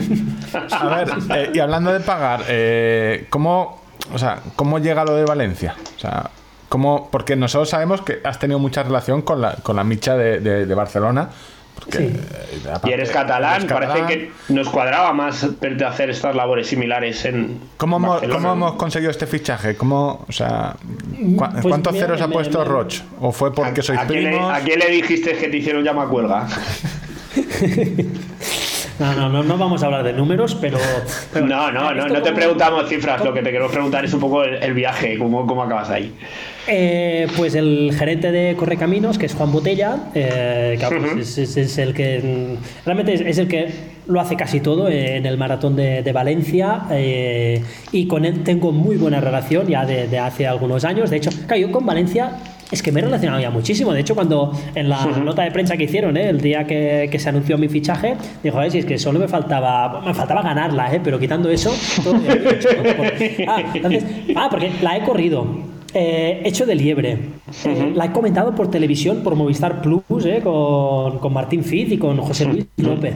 Eh, estado en el mundial de medio maratón eh, cuando se hizo, pues ahí en una moto eh, gritando a Joffrey Camoror, digo, venga Joffrey, aprieta un poco, por favor, que, se está y, luego, y luego hizo 13-01 en un parcial del 15 al 20. Sí, sí, sí. Eso se recuerda digo, pues eso, digo, digo a ver, ¿qué, qué, qué, puedo hacer ya a partir de ahora? ya Pues o dedicarme a contratar la élite o ganarla. Digo, venga, eh, me dedico te, pilla, un poco más a mano una, cosa que la otra, ¿no? Sí, sí, sí. Sí, claro, porque además dijeron, no, en 2020 queremos hacer el récord del mundo. Digo, vale. es que son, todo, son todo palos en las ruedas, Marc. es que el camino te ha ido guiando. yo, sí que sé, vamos a ver, por lo que se comenta, lo, lo dicen, o sea, porque son bastante comedidos, yo sé que pararon en 30.000, ¿vale? Querían, no da más la ciudad o no quieren liarse con más de 30.000 corredores. Eh, quitaron el, 10K y lo del récord del mundo, intentar dar el, sorpaso a Berlín, eh, se está comentando, pero al final, ¿cuántos hay que puedan hacer el récord del mundo? Contados. pocos, muy, muy pocos. ¿Cuatro? Muy pocos. Sí, sí. Eh, a ver, decir números, pues, pues es difícil, pero sí, o sea, a ver, se cuentan con los dedos de la mano. Entonces, claro, pero claro, ¿qué pasa? O sea, pasó a ser un reto personal ¿eh? de, Juan Roche, y entonces, pues, hombre, pues, pues, pues hay, que, hay que apechugar y decir, bueno, pues por lo menos lo vamos a intentar. Decir, a ver, de, farol no vamos. Entonces. Eh, sí, pero lo que digo es que es mucho más que trabajo, al final es un tema de, de, de luchar contra. Porque Londres también quiere lo mismo. Claro, y, Berlín está acostumbrado a hacerlo. Y Berlín, como que, oye, que nosotros somos lo que, los que lo hacemos siempre. Ahora que venís vosotros a. O sea, que es un tema mucho más de convencer a gente Sí, sí, sí, sí. Y no se trata de, billetes, es decir, o sea, es, todo un proyecto. Porque, claro, o sea, diríamos, a ver, están Dubai y Abu Dhabi, que a lo mejor tienen, pues, a lo mejor pueden dedicar más dinero que. Todo, que, todo lo que quieras. ¿Vale? Entonces, y, y, aún así, pues los más top no, no van ahí. Eh, ¿Por qué? Pues porque es, es un todo. Entonces, digamos, Valencia se está posicionando, de hecho ya está posicionada, pero, pero cada vez con, con o sea, se está afianzando más como una ciudad pues, en la que es posible correr tan rápido como el récord del mundo y en la que además digamos, es ah, hablar de atletismo ah, es, es, potencialmente uh, un hub, ¿eh? o sea, es, es, es, un epicentro mundial. Entonces, pues, claro, esto te ayuda. Por supuesto, luego el factor económico tiene que respaldarlo.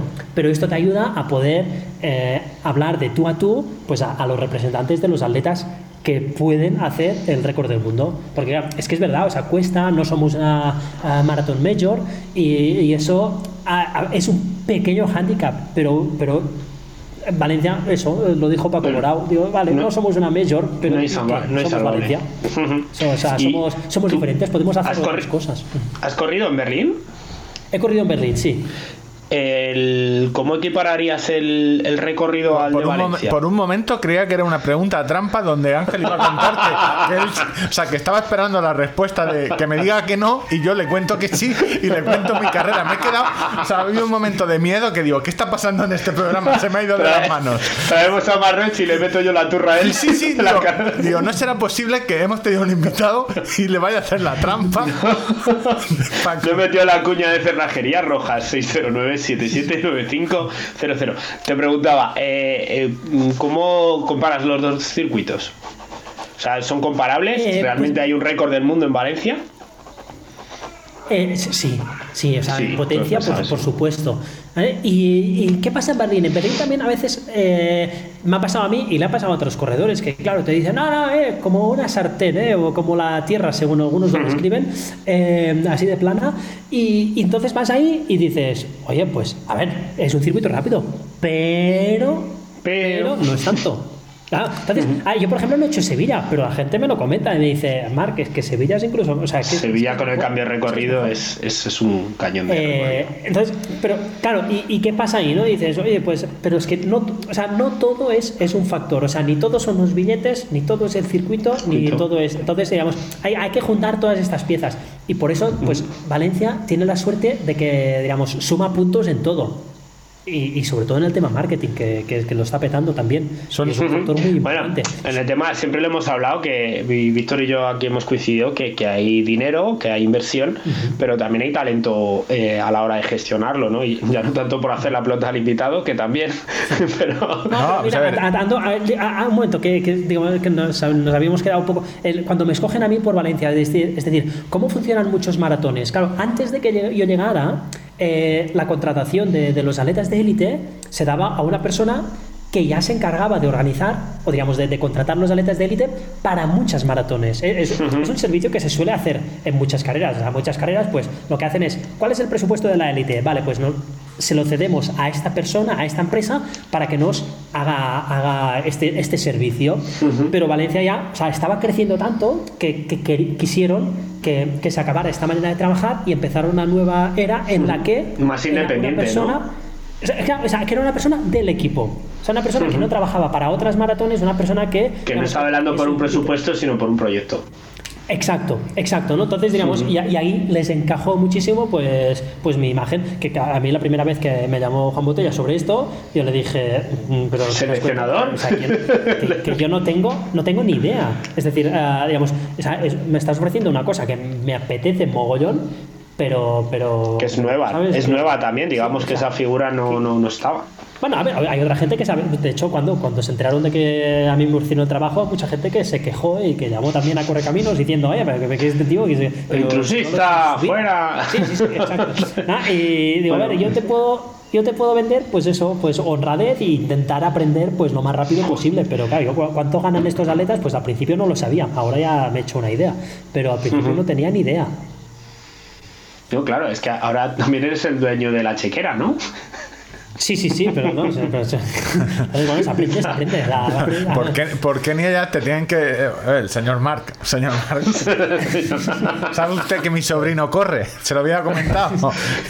Te, agarra la señora con el monedero. Me llegan, me llegan más me llegan más solicitudes de, amistad y mensajes por Instagram que, que, gente que me para por igual son vendedores de Balife ten cuidado. Ten cuidado sí, Instagram. sí, sí, les, miro, les miro esto les miro esto. Muy bien, oye, el... entonces primicia, primicia, no nos quieres contar si va a venir Kilian, si va a venir Bekele, si va a venir Kichoge. alguna no eh, también la figura del seleccionador cuando cuando lo, dejo por los por los canales habituales. Vale. Cuando cuando tenéis este, la gente suele pensar solo en la cabeza de carrera cómo se organiza cabeza de carrera los, los que llegan primero pero también tenéis subgrupos y cómo se organiza todo eso detrás no de la élite de las chicas los atletas nacionales que quieren hacer determinada yo tengo la teoría perdón que os corte eh, y conociendo a cómo funciona la mente, que no la conozco, pero me lo puedo imaginar, de, Juan Roch, creo que él lo que va a intentar primero, y le va a ser a lo mejor más fácil, es hacer un récord eh, femenino. O sea, porque ya por donde he visto la media maratón y que es un poco más fácil de hacerlo. No sé si me equivocaré, pero que al final es lo tapado donde solo hablamos de Kichogue, de Bekele, pero luego ahí quizás esté un poco más abierto. No sé yo si ahí puedes decir A ver, digamos, de los cuatro récords que están en, en Liza, diríamos maratón, medio maratón masculino y femenino, sin duda, el medio maratón femenino es el que está relativamente más asequible.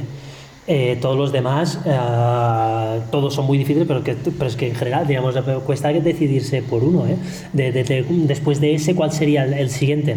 Pero bueno, volviendo un poco a la, pregunta de, de, cómo se hace carrera, en Valencia, una de las cosas de las que me siento más orgulloso es del, del, del, apoyo que recibe el, el atleta subélite Mm, sobre todo con el, programa este que el programa de marcas personales verdad sí sí. y ahora se llama así marca personal que, que, este año ya no tiene eh, bonos. A ver hasta hasta hasta el año pasado ahí se repartía dinero eh, para la gente. Pues eso a ver hay que tener gente que hacía 2.31 ¿eh? con, con, con 45 años por ejemplo? Eh, no, no, no, a ver, ahí no entras, ¿no? Pero digamos, a ver, para los chicos había que bajar de 2 horas 20, ¿eh? o tener potencial para bajar de 2 horas 20, y para chicas es creo que 2 horas 45. Mm. Entonces hay que correr, pero claro, la mayoría de carreras pues, claro, pero que son, estamos hablando de, de, mínimas olímpicas en muchos países.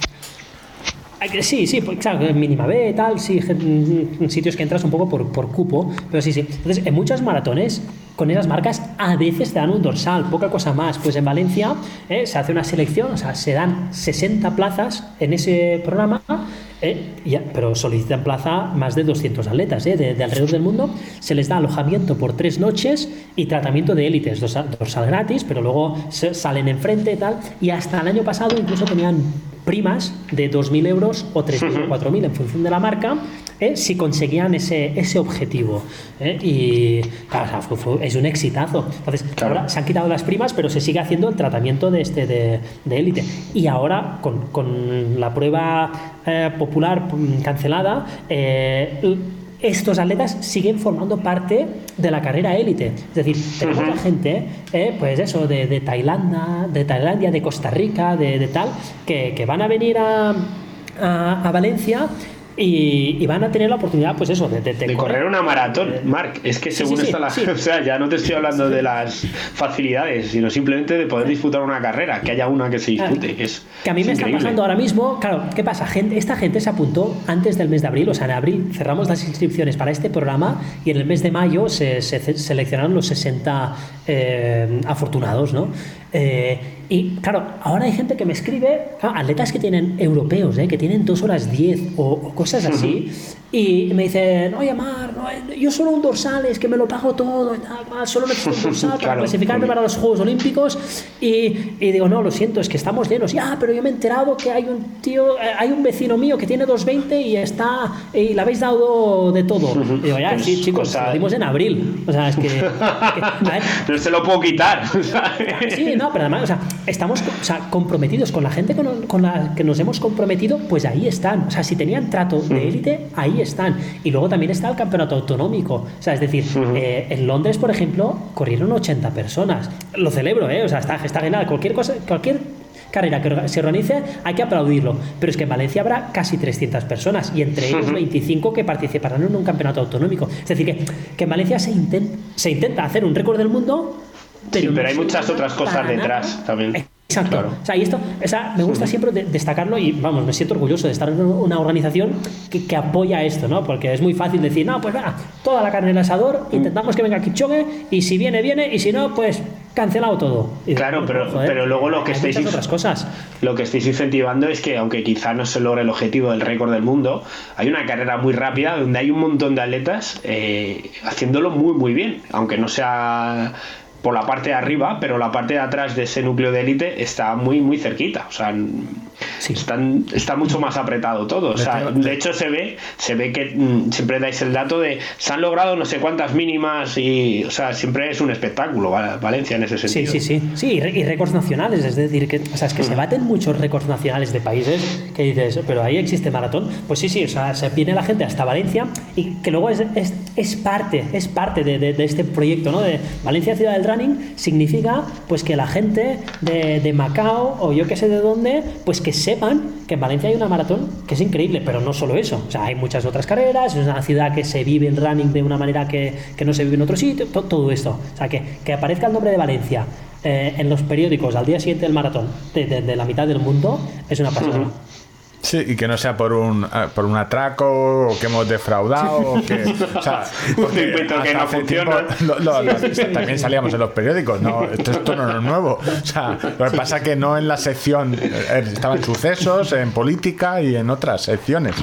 Siempre puedes poner un anuncio en contactos y decir que sales en el periódico, pero vamos, no es lo, mismo, no es lo que queremos. Oye, Mar, vamos a ir un poco con, con la promo, ya que has venido, ¿no? vamos a aprovechar de cosas tuyas aparte de cerrajerías rojas 609-779500. Eh, Oye, si nos escuchan desde Kenia, pon, el prefijo de España ya que estás. Sí, sí, sí, más, más 34. Sería lo, último es que dentro de unos años la sucursal de Kenia. Oye, pues yo conozco a alguien, una franquicia, franquiciados en Kenia. No, yo, te imagínate, de aquí a, unos años, eh, en vez del el NN Running Team, cerrajería roja Running Team. Oye, ah, eh, has, escrito dos libros, si no me equivoco. Em, yo estoy recordando la frase de, creo que fue Francesco Totti, que tenía también dos libros, pero decía que era la única persona del planeta que había escrito más libros que había leído. siempre me hizo mucha gracia esa afirmación. Eh, yo tengo aquí en la mesa eh, Corre como un etíope, manual para entrenar como un atleta de élite. Em, ¿Qué razones puede llevar a, Bueno, las mías es conocerte un poco mejor antes de entrevistarte, pero ¿qué razones puede llevar a, un corredor, a un popular, a un runner de, de 3 horas 16 minutos 56 segundos en la capital europea a comprarse un libro de estos? O sea, ¿qué le puede aportar? Mira, este lo escribí eh, cuando, cuando estuve unos meses eh, en Etiopía eh, trabajando con Nisa Bekele y, y, lo que intenté en el libro fue mm, realmente hablar de Etiopía, o sea, explicar lo que es Etiopía, porque, porque es más la vida allí, si es una vida de viaje. Tan lejos.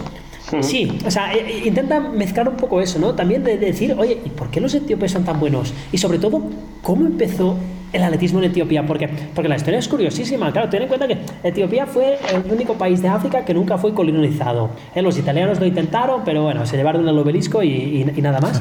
Y, y entonces, eh, claro, eh, de repente, pues hay un finlandés que en los años 50, 60, pues, pues lo contratan para ir ahí a, entrenar a, la Guardia Imperial.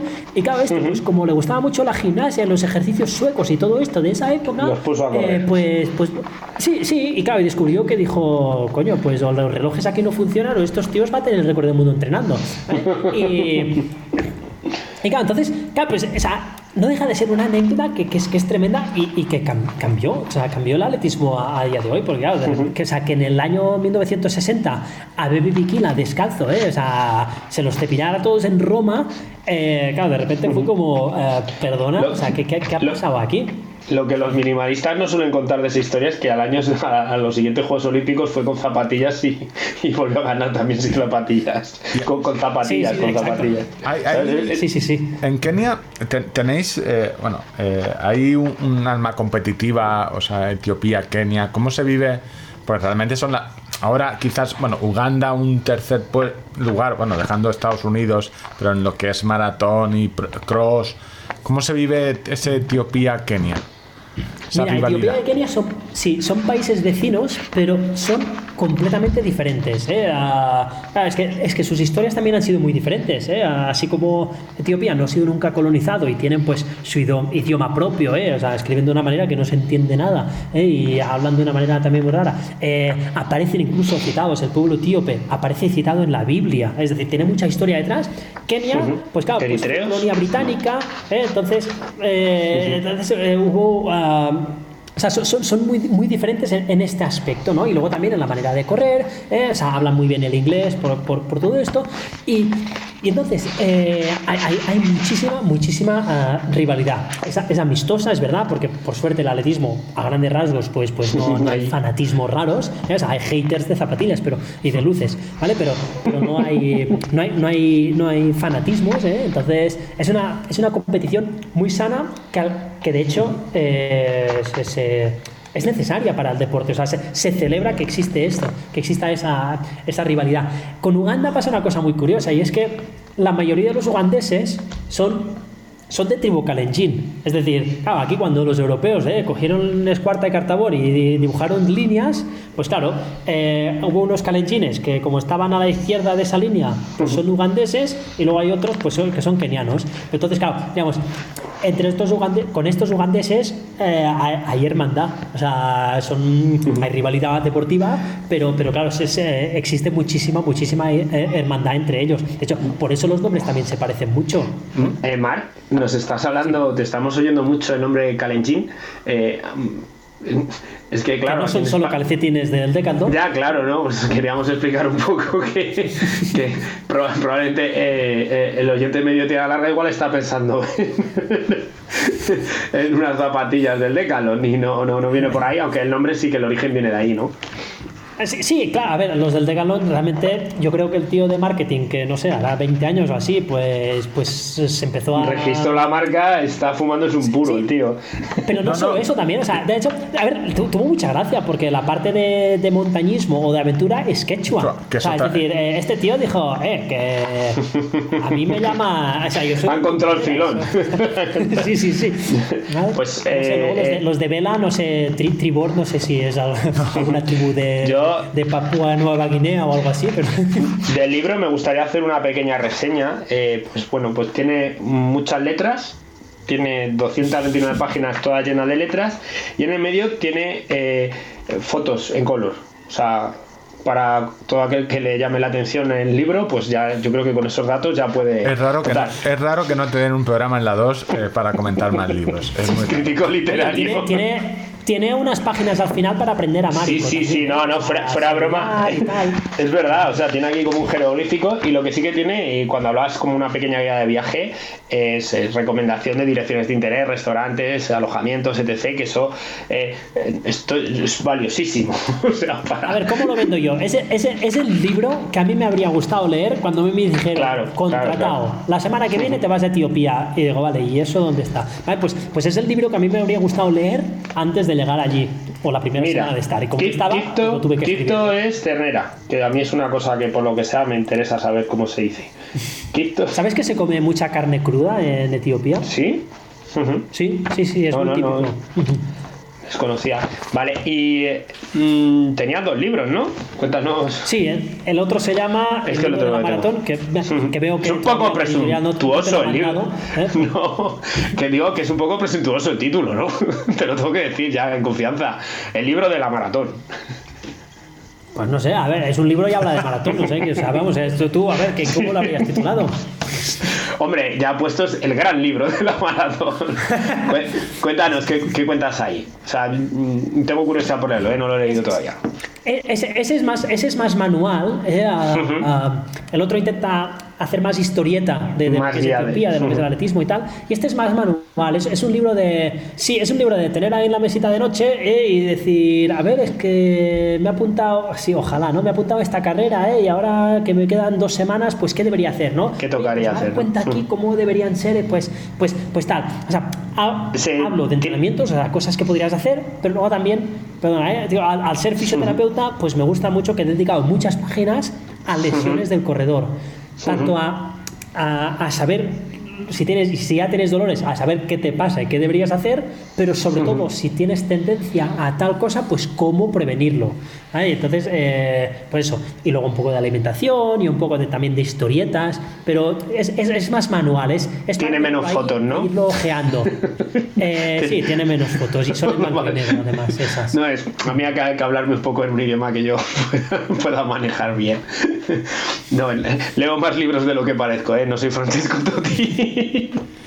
Y hay un tercero a la vista, es decir, eh, eh yo sé, o sea, muchos oyentes estarán eh, pensando, es que le habéis preguntado poco sobre Kipchoge. Yo creo que es que pocas cosas eh, se pueden saber. saltado a hablar ya de Kipchoge por ahí. Es decir, realmente Kipchoge. ¿Le gusta, ¿Le gusta con leche el café o solo?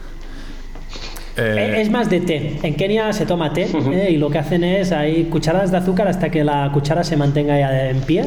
Y, bueno, pues tenemos ya exclusiva para abrir, ¿no? O sea, se desvela el secreto de Kichoge es más de té. No, no, el secreto de Kichoge es dejarla, o sea, echar azúcar hasta que la cucharilla eh, se quede tiesa. realmente es lo que nos contabas, es que su vida es da para poca película, o al menos el día a día. Sí, déjame hacer una cuña aquí. Cuando, cuando eh, viajas en avión con algunos kenianos, es súper divertido, ¿sabes? La zafata, ¿eh? Cuando después de la comida y tal, y te pasan eh, a ver si quieres té o café, y tienen, pues en la, zafata esa, pues un poco, pues eh, son las tres o cuatro cucharillas de, plástico y, algunos sobrecitos de azúcar. Vale, pues si estás sentado con un par de kenianos atletas, va a dar la, varios viajes. La pobre azafata, la pobre azafata tiene que volver hasta la cocina para reponer, porque. Todos los, azúcares. Es como, mi hija con el, con el ketchup.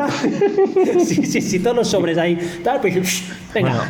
oyentes, si queréis emprender eh, clínicas dentales en Kenia, o sea, otro negocio que puede ir bastante bien.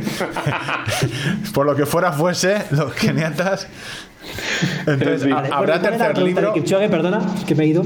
No, no, no, que eh, la pregunta era, eh, si ahora, aprovechando el boom de Kipchoge, eh, que ya llevas unos años, no tantos como yo creía, en Kenia, si hay un tercer libro, sobre todo para el, contar un poco o sea, una guía de viaje, algo parecido al de Etiopía. O sea, porque Kenia, a ver, de Kenia eh, en Europa se sabe muy poco. O sea, eh, lo que son safaris y atletismo, quizás, no.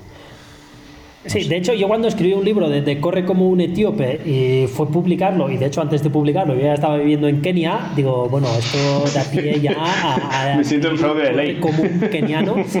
Y, y, sí, la verdad, es que, la verdad es que además me encantaría, o sea, escribir un libro que se llame Corre como un keniano y entre paréntesis ahí como subtitulado diciendo lo cual es mejor que correr como un etíope. ¿eh?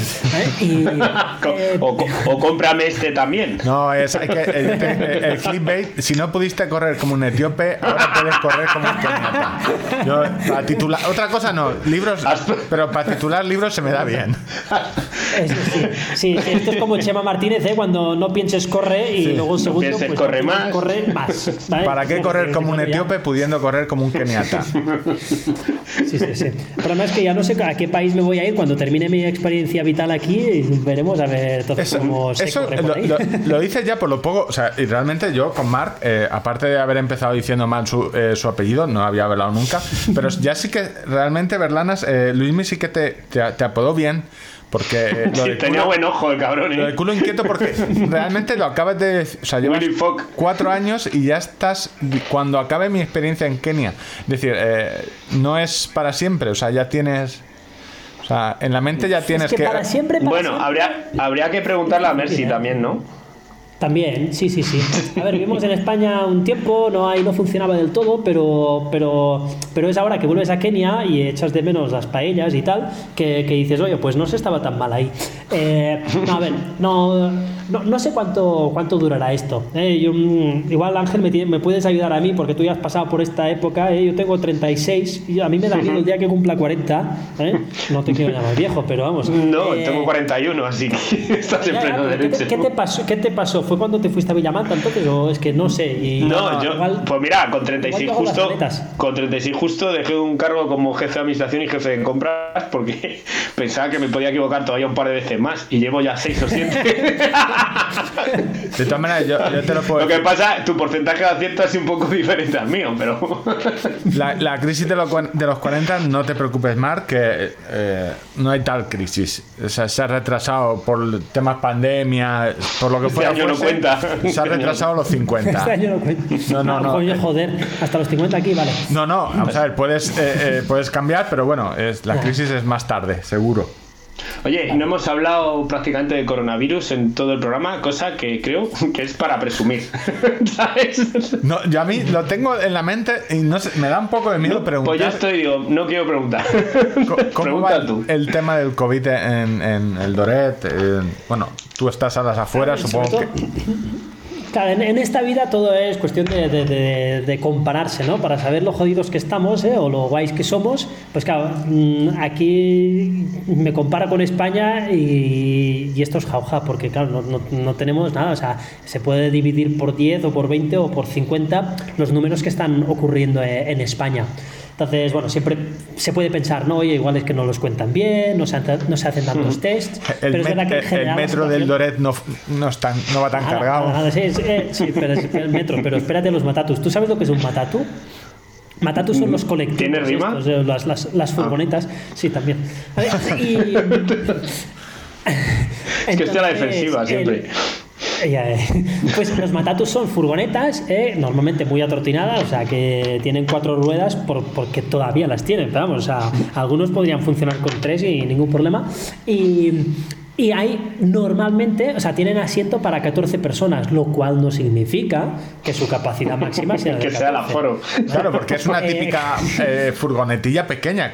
En los típicos reportajes de, de, la tirada larga, que muchas veces el coche escoba, a veces es una furgoneta de, estos, de este tipo. Sí, sí, sí. De hecho, te voy a decir, sí, o sea, aquí lo de conducir es que es, que es un tema, es un tema aparte.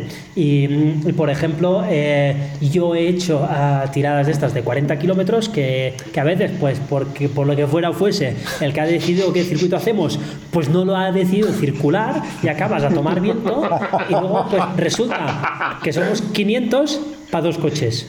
Uno, uno de ellos uno de ellos pick-up. Y tú dices, ah, vale, perfecto, pues ahí caben 50.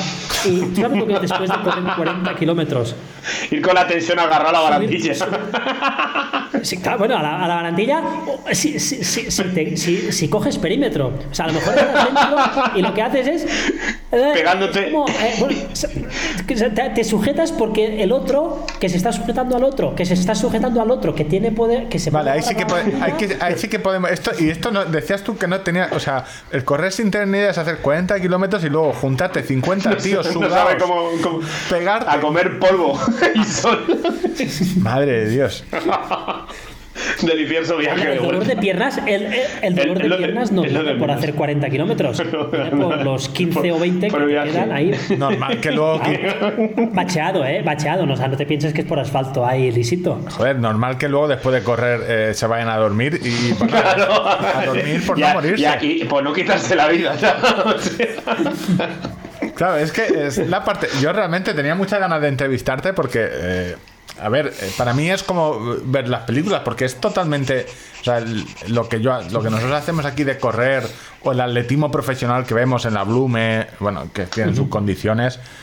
Claro, eh, luego te ves que el mejor eh, corredor del mundo actualmente, pues eso, lo típica frase que Mira, en general, que se lava la ropa. eso, o sea, todos los, todos los eh, cacharros esos eh, que, no sirven para nada, aquí lo ves en cacharros y, en actitudes. Es decir, eh, en general, en Europa se pierde tanto tiempo y a veces también dinero en, tonterías que dices, a ver, que sí, que, no está mal, pues eso, que si tu sobrecito de magnesio o lo que, o lo que quieras después de los entrenamientos más fuertes o tal y cual. Sí, vale, muy bien pero si no haces lo importante, y lo importante es entrenar y descansar, entrenar muy fuerte y descansar más fuerte todavía, pues, pues todo, todo eso son tonterías. Y yo, y yo las he hecho.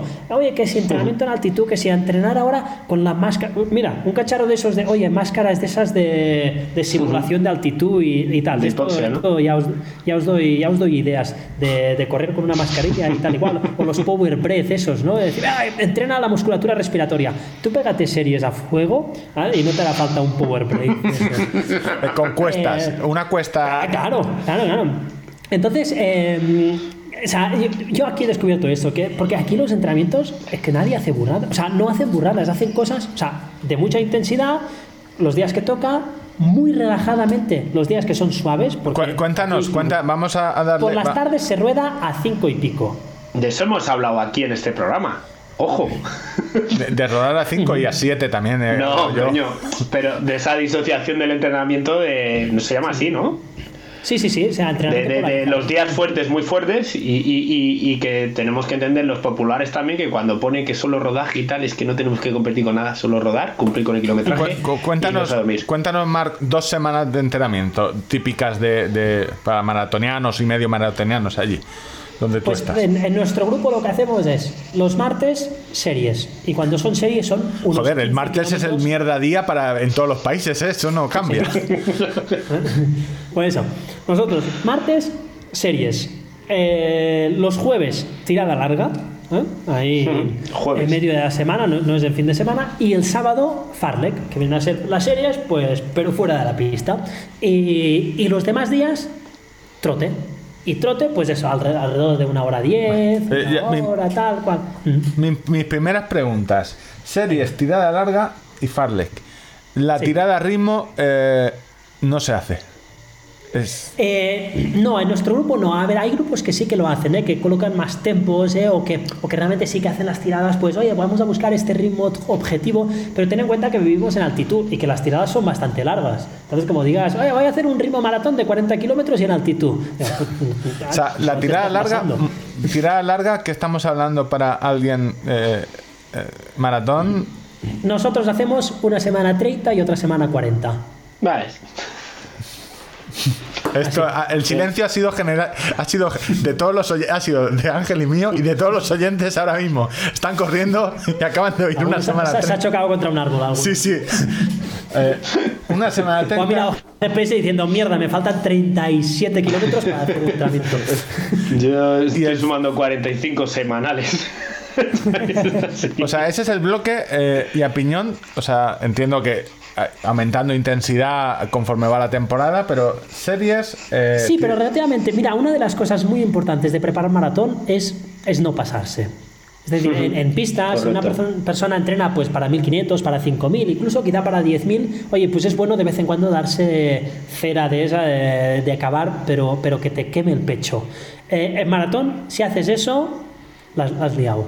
Las has liado. O sea, entrena siempre sabiendo que, pues eso, a las 48 horas te toca otro entrenamiento de intensidad. y, por esa misma razón también, pues el entrenamiento que hay en medio, pues chico, tómatelo con calma, porque si no, es que no, no vas a aguantar. Entonces, es, es un entrenamiento, aquí el entrenamiento keniano en general, y, mm, por eso ves que muchos kenianos pues compiten muy poco. Eh, no buscan ah, que si picos, que si tal, que si es un entrenamiento de cucharillas, ¿eh? de cada semana una cuchara más de, estado de forma. Y, y, claro, y al cabo de cuatro meses, cinco meses, pues tu estado de forma es óptimo. Ángel, Ángel, te quería preguntar, claro, como fisio y como son, eh, es la pregunta de Ángel. Hemos visto que, que en Kenia, Etiopía, son mucho de calentar, muchísimo. Eh, el calentamiento lo tienen el, los ejercicios de, ten, ejercicios de técnica porque yo los veo bailar, básicamente, pero no los vemos tanto estirar. O sea. Sí. más los etíopes que los kenianos, ¿eh? en, el, en, el, tema de calentamiento y con, y con los ejercicios estos. Los kenianos van bastante a, Mm, a, tiro hecho. Nuestras series, por ejemplo, oye, entre 15 y 20 minutos de trote, cuatro rectas, es decir, en dos vueltas a la pista.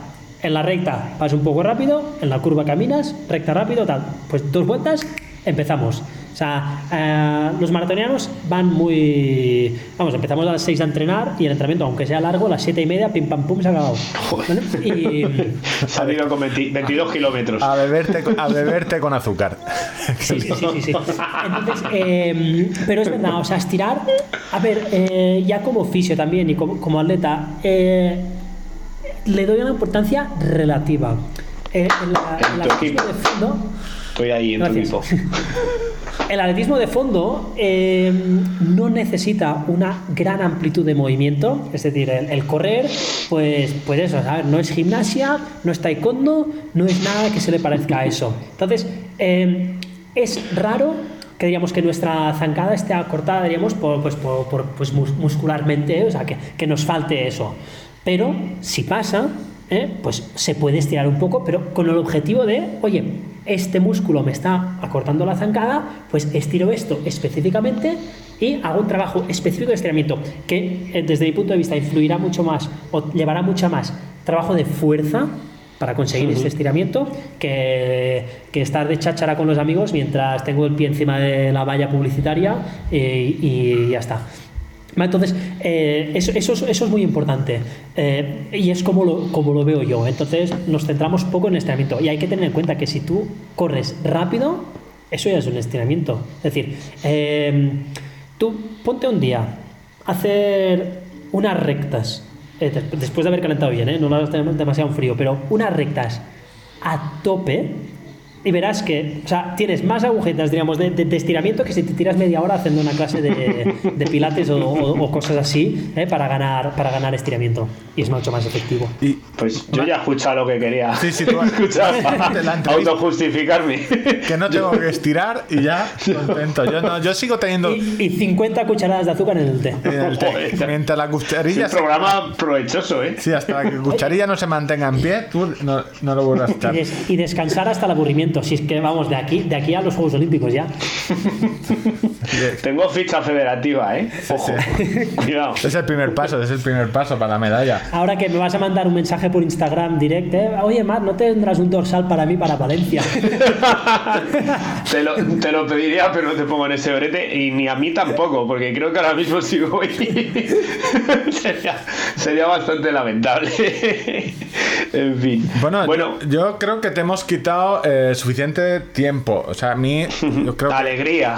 te hemos quitado ya. ganas de ganas vivir, ganas de volver a, a España, te hemos quitado unas cuantas. No, Eh, supongo que volverás pronto. eh, o, o, tu tra- o como dicen los profesionales, ¿tu trabajo está hecho en Valencia eh, o tendrás que venir?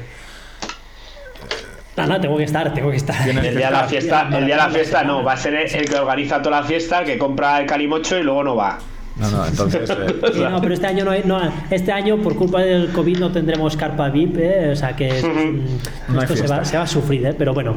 Bueno, pero es un espectáculo No, hay para que verlo. estar porque de hecho, de hecho es que es que o sea, la semana de la competición pasan pasan mil cosas y hay que estar ahí. O sea, a ver, soy el que he hablado con todos los managers que van a estar también en Valencia, entonces hay, hay que perfilar eso que decíamos, por ejemplo, el ritmo de salida, ¿no? Eh, el, el ver que, que todo está tal, el tranquilizar a la gente, o sea, claro, es que Qué semana más bonita. cuando Atender a la prensa. o sea, a- En algún- o sea, sí, también, porque, porque Tú imagínate que en esa semana te llaman dos que hacer un podcast. sí, sí.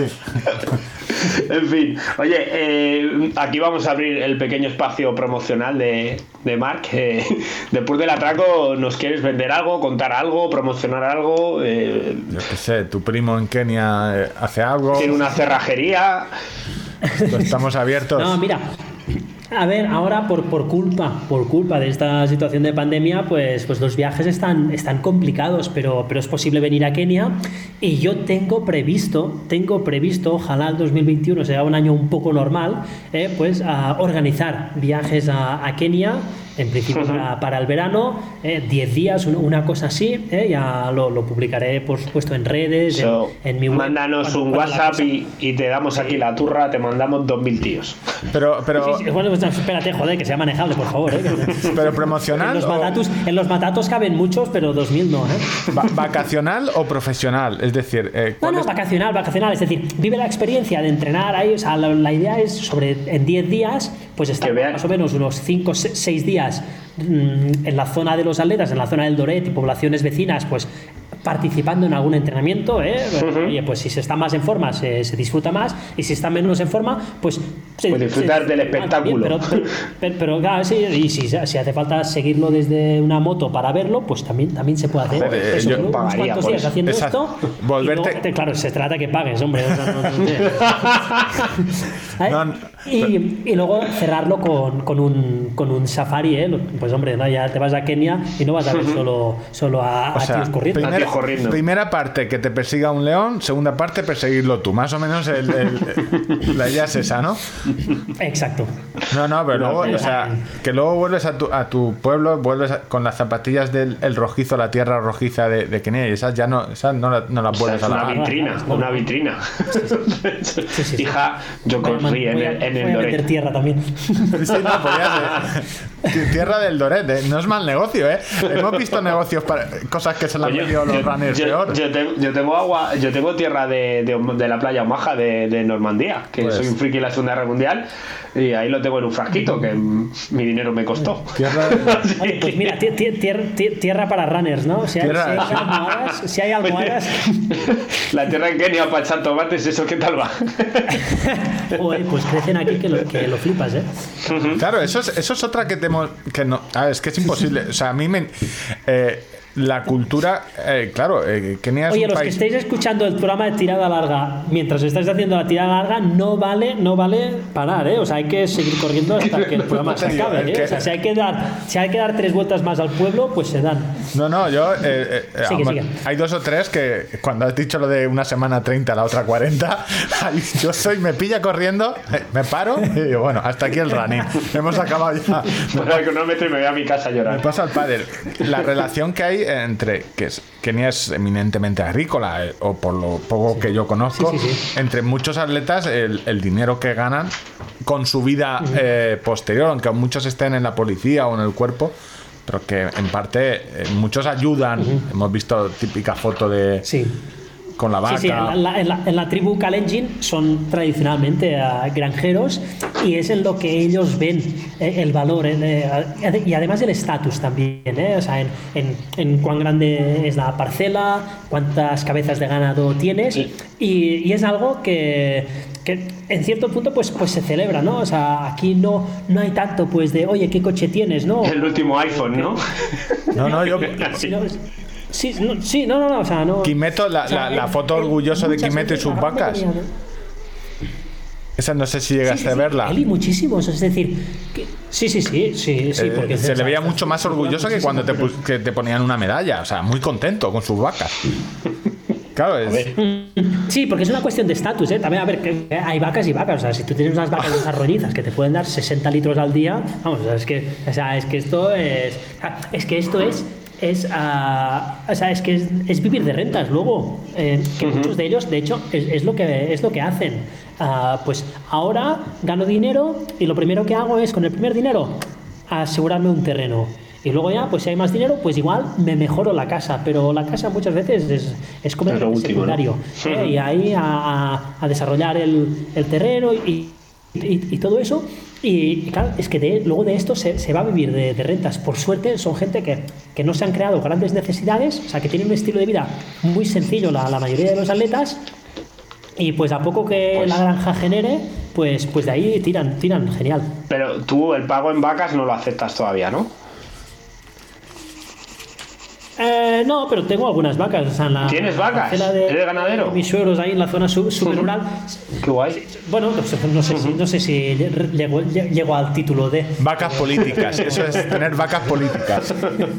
Bueno, bueno, tú has, has Bueno, sido eh, una, pa- una pareja con posibles. Yo creo En que fin, con el terminando con lo de eh, no es lo mismo una vaca que otra vaca, yo creo que pues, es- no hay mejor final. Eh, Marc, eh, muchísimas gracias por dejarte atropellar justo con todo, o sea, con tres eh, hijos eh, estando en Kenia y todas las movidas que tienes, dejarte atropellar, por este podcast.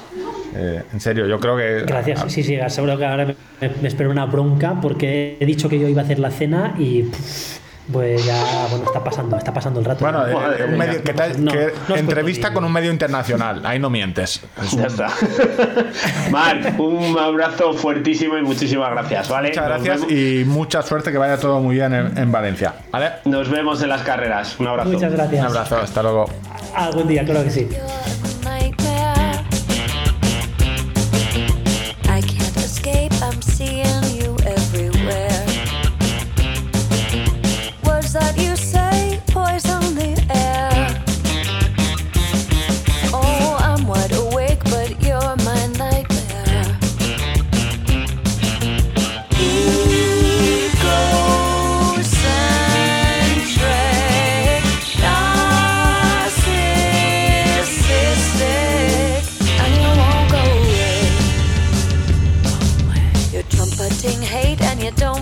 fair.